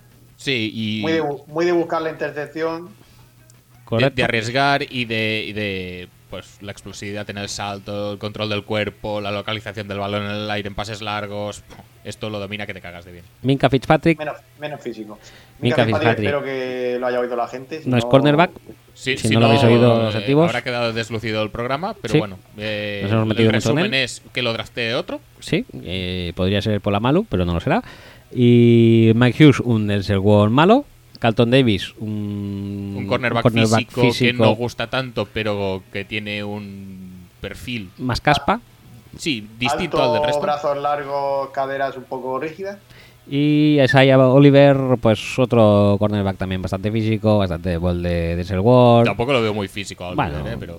Bueno, Pero al hombre. esto es así, paparra Sí, al hombre, sí, para- vaya. Para, para pegarse a su par y ya está. Y si queréis alguno más así... Tarvarus McFadden, que lo petaba mucho en 2016 y en el 17 no tanto. Y luego la, com- la Combine eh, creo que corrió pues a la par con Funches y con Orlando Brown. O sea, Están mal, ahí. mal. Dante Jackson todo lo contrario, corrió mucho, ¿no? Monte Jackson, que Petó me gusta bastante la combine, sí. Muy, muy explosivo. eh, no tiene muchos distintos, pero bueno, me gusta. No sé. Me gustaba también Collins del LSU. Se ve que con los corners me pasa igual que con Boyce y con otros jugadores. Me gusta No, no pasa nada. Sí, sí. Seguro que te gustaba Claiborne y. Pues, bueno, Claiborne es que le gustaba a todo el mundo. Bueno, Claiborne era, era la machín. Y, Y Patrick Peterson. Y Patrick Peterson. Y Honey Badger. Bueno, y pasamos a Pues safeties. No era tan cornerback, ¿eh? No, no era, no era tan No, cornerback. me, me gusta también, a partir del, de Tarvarus McFadden, que creo que si alguien lo sabe reaprovechar, va a encontrar un muy buen cornerback en una ronda no muy premium. A partir de ahí, año pues pasado era, el mejor. yo creo que sí. Pues a partir de aquí una serie de cornerbacks de estos de slot que también como mm, últimamente se abren eh, formaciones de 3-4 receptores, pues son importantes. Eh, el cornerback de slot, pues eh, Duke Dawson, MJ eh, Stewart, eh, no sé si JC Jackson quizá. Jugadores así más, más pequeños que cambian bien de dirección. Bueno, eh, también creo que los puedes encontrar en, en este draft. Y hay otros, hay otros 4 o 5 aprovechables. Sí, Nick Nelson también me gustaba bastante, pues se le lesionó en el proceso pre-draft. No sé exactamente, haciendo un workout para no sé quién. Y ya creo que sí que va a caer un poco más. Y pasamos a safeties. Pero por bueno, favor. que, que Por hay favor. material aprovechable también en rondas intermedias para, para completar un cuerpo de receptores, eh, de cornerbacks. No hace falta tampoco eh, pillar muy pronto si lo que te falta es un complemento. Si te falta un número uno, obviamente este es tu draft, pero tienes que eh, usar la primera ronda. Mm, safeties Derwin James y poca cosa más. Sería ese el resumen. Bueno, y no- Justin no Reed. Derwin James y Justin Reed, el resto sí que ya depende de lo que quieras, pero pff, no, no me gusta mucho nadie. Derwin James, muy bueno. Sí, a ver, me gusta alguno más, pero ya a otro nivel. Eh, Derwin James Ah, bueno, y sí, Justin claro. Reed a mí me parecen los dos muy buenos y bueno, Justin Reed muy completo, ya se le ve, Derwin James muy atlético, pero no atlético tipo Fitzpatrick, sino atlético contribuyendo realmente a, a defender. Está claro que el James, que es el físico, seguramente que cualquier coordinador querría tener, porque atléticamente es, es bestial. Eh, Es increíble. Pero- eh. Te, te está una jugada a 30 yardas de la línea de scrimmage y la otra te está ganando el edge. Es- Se hace un poco. Y Que te da igual, ¿eh? el edge Y, y te está reventando el pecho en un placaje. Ah, sí, sí, sí, sí. Es un tío que es- muy sobrado, la verdad. Es, es muy completo, ¿eh? Y además sí que se ve que, aunque tiene un físico brutal, pero no se apoya solo en eso. El tío que lee bien el ataque, sobre todo los pases cortos los lee muy bien, eh, sabe saltar rutas, hace muy bien de spy. Eh, no sé, yo es que lo veo muy completo, desde luego. De los últimos años de safety, o sea, pues, pues a mí es de los que más me, me ha gustado. Y este sí, yo sí que, igual que el año pasado, eh, yo no cogería. ¿Cómo se llamaba el de los Jets? Porque de un año para otro se me Jamal los nombres. Llama a Sí, Adams. Jamal Adams. Igual era Marcus era- May, podría haber sido también. Sí, no era que no es que fuera malo, pero a mí me parece que lo draftearon demasiado pronto para lo que era. Este tío para mí sí que merece perfectamente con este físico y tal ser un top 5 si, si hiciera falta. No creo que lo sea, pero por calidad, vamos. Hombre, sí, Llama a Adams fue el 6 el año pasado, ¿no? Sí, sí, por ahí. Pues sí, este tendría que salir antes, sí. No, es que, es que este tío las rutas cortas, pues Jamal Adams era mucho más strong que este. Este Sí. es strong, pero defiende el pase de puta madre, las rutas cortas se las come con papitas y sobre todo la Will Road la defiende siempre bien, ¿eh? Pues es un tío súper completo. Justin Reed también, ¿no? Sí, Justin Reed, yo creo que es el que mejor se puede encargar al hombre de cualquiera de, de todos estos safeties. Es un tío Es que más tiene. free quizá, ¿no? Sí, sí, sí. Tiene, tiene rango, pero tiene mucha fluidez en sus movimientos. Es bastante instintivo. eh, puede bajar a la, a la caja o incluso blitzear sin problemas. eh, a la carrera exterior está bastante atento. No sé, es, es muy completo.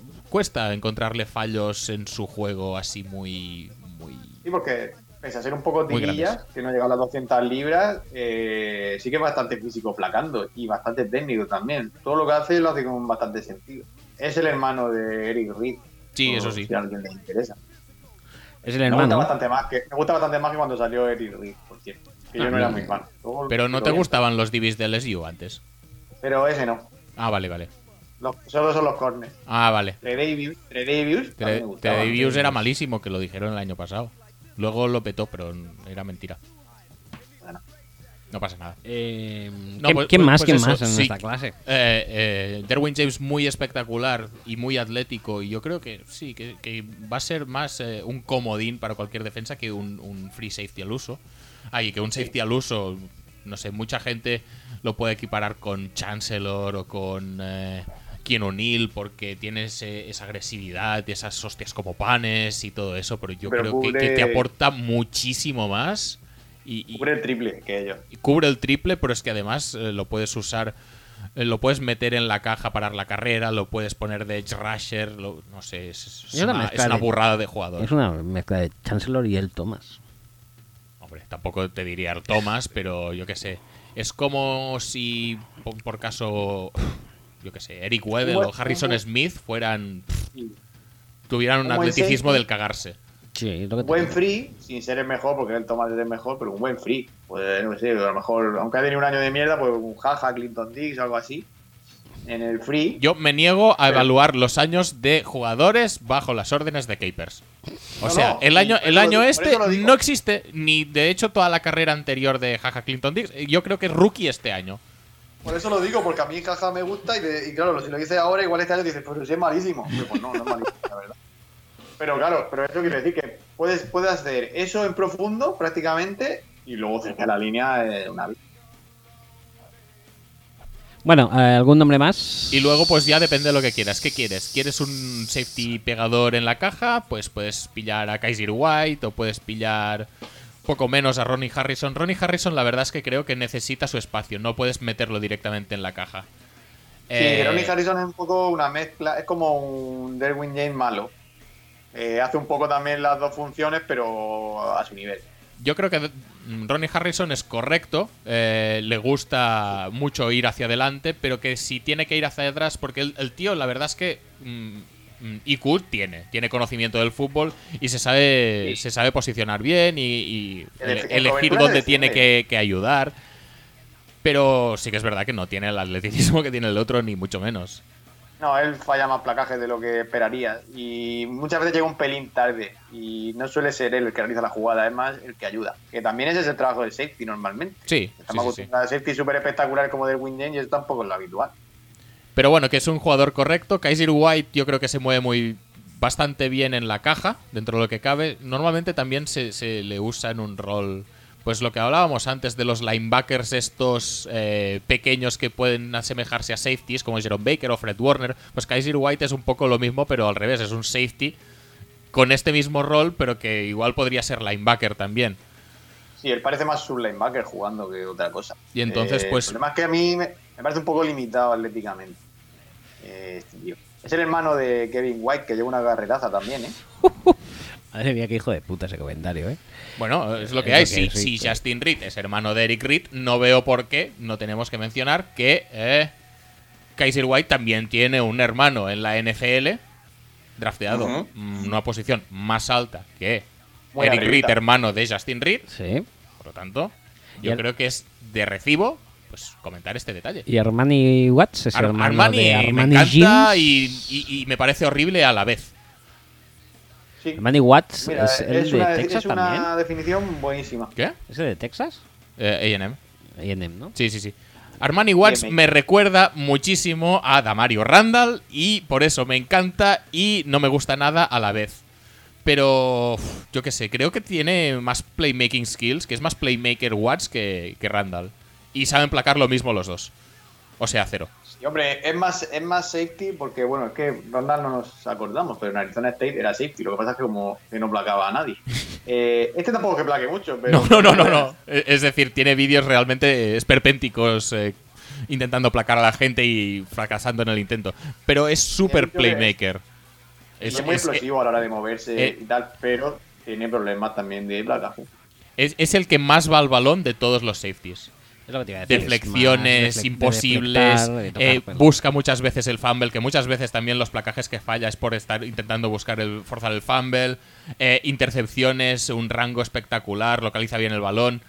Eh, para tenerlo lejos de la caja y que no contribuya ni a, ni a parar la carrera ni nada, a mí es un tío que me sirve muchísimo. Contra más cerca esté, mm, peor y, por supuesto si encima le pide responsabilidades contra eh, running backs que no solo son eh, o, o tienen la capacidad de o tienen cierta elusividad sino que encima pueden hacer tres como él porque tampoco que sea muy mm, grandote Sí, Armani problema- Watts pues El problema de estos safety que no, a mí, por ejemplo, me gusta mucho verlos. Me, me gustaba también, eh, ¿cómo se llamaba? Derron, Derron Me gustaba mucho. Yo era un tío así, lo mismo, pequeño, explosivo, eh, que cubría bien y tal. Pero en la liga suelen fracasar. Porque están tan especializados en eso que los otros les, les matan mal. pero no sé No en una liga en la que faltan tantos free safeties porque Sí, dime ojalá le vaya bien. ¿eh? Di- Dime tres free safeties de la liga. Porque tienes al Thomas, tienes a Malik Hooker porque está muy reciente. Eh, ya te O cuesta sacar el. no fracasar, quizá no fracasar, pero les cuesta varios años hacerse un hueco, como por ejemplo a Boston. Por ejemplo, sí. Pero que yo creo que es un jugador con unos traits muy especiales que. que si le quitas de cualquier opción de placaje. mm, pues yo qué sé. Puede suponer un- una mejora en casi cualquier defensa. Porque free safeties tan, tan, tan playmakers como él no los hay. Lo que pasa es que es eso. No. Que como llega una carrera larga y sea el último jugador, pues um, risas con eso. Y el safety supongo que en la mentalidad esta de la NFL mm, de mm, amarrategui, conservar, eh, sobriedad y tal, eh, la posición de safety hay que entenderla como la última opción de parar un touchdown. Hay que ser un poco más completo, ¿no?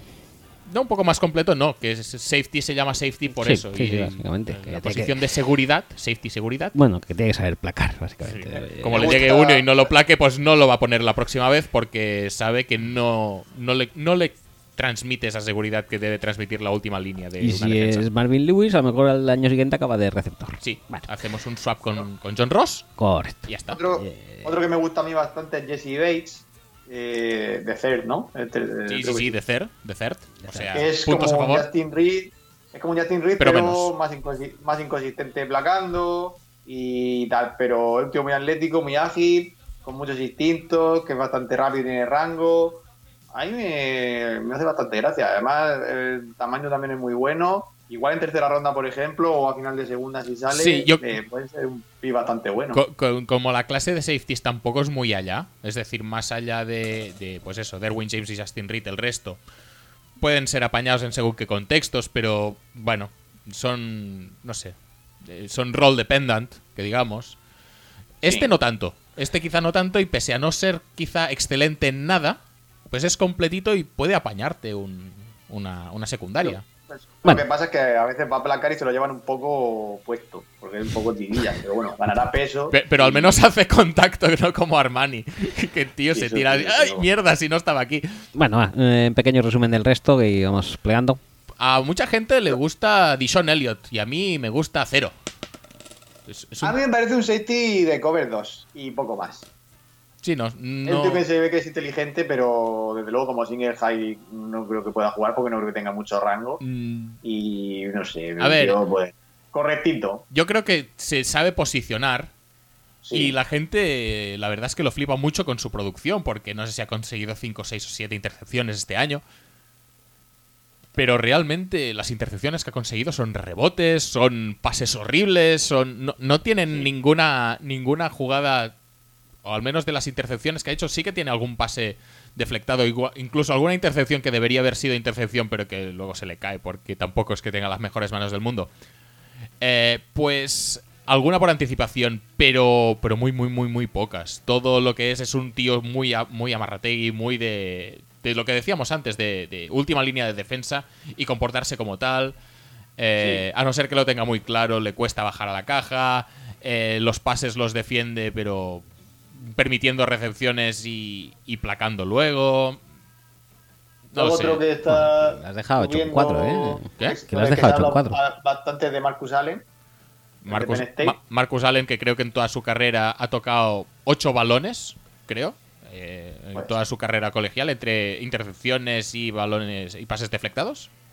Yo no entiendo mucho el hype con este porque, no sé, no lo veo influyendo mucho en el juego de carrera. Sí, es lo mismo que de Sonero, se posiciona más o menos bien, sabe dónde tiene que ir, pero con poco más. Sí, y otro el que sí que... pero con la carrera y porque luego pega piños interesantes, pero ya está, no. Sí. no y, otro, y otro el que se hablaba mucho, sobre todo en dra- eh, draft Twitter, eh, Tarvarius Moore, que es el 6-7 Southern Miss, Mm. que, que está bien, realmente. Es un tío que es muy fluido en cobertura y que puede incluso cubrir al hombre. Y no sé, yo lo que he visto, he visto muy poco, pero no me ha desagradado nada, la verdad. Para coger a otro, para coger a Deson Elliott o a Marcus Allen, cojo a este. Y veo lo que a lo mejor en tercera o en cuarta ronda.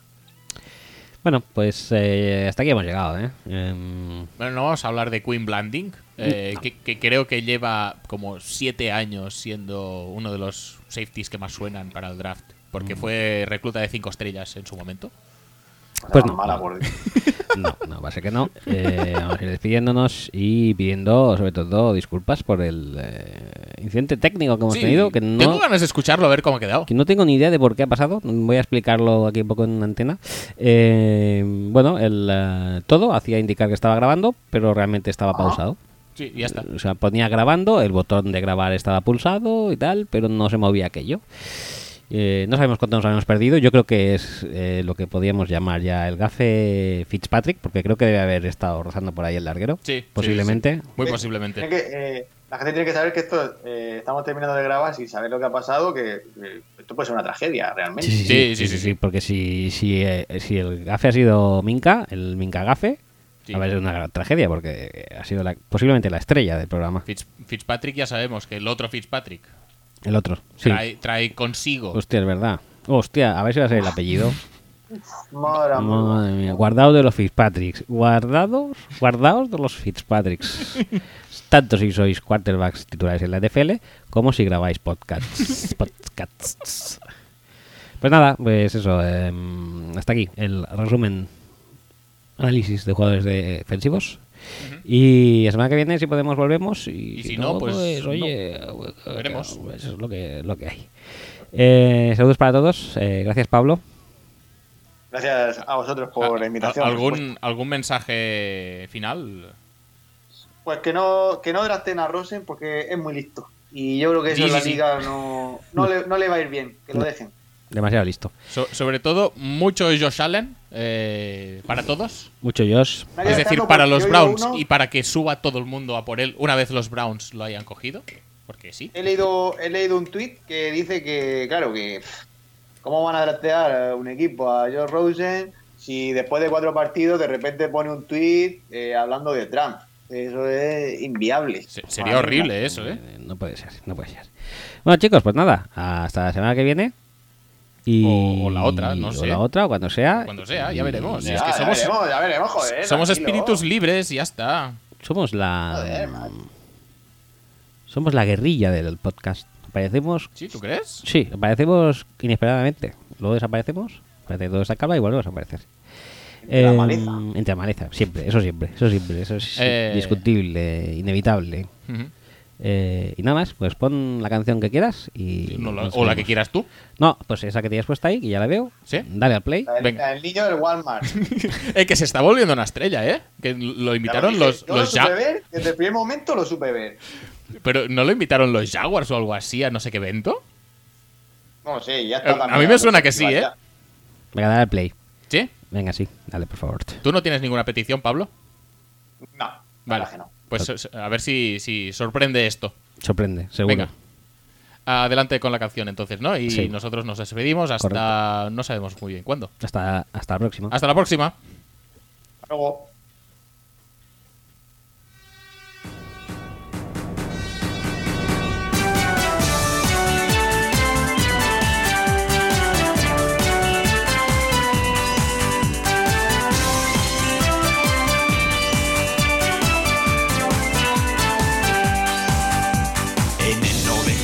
99 España fue la selección más goleadora para la clasificación del campeonato de Europa.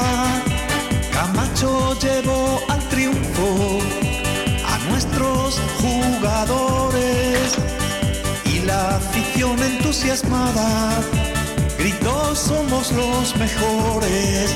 La selección, La selección tiene, tiene, tiene enganchada la afición. La selección, la selección hace que todos digan España es la mejor. ¡Eo, eo! Arriba, arriba la selección.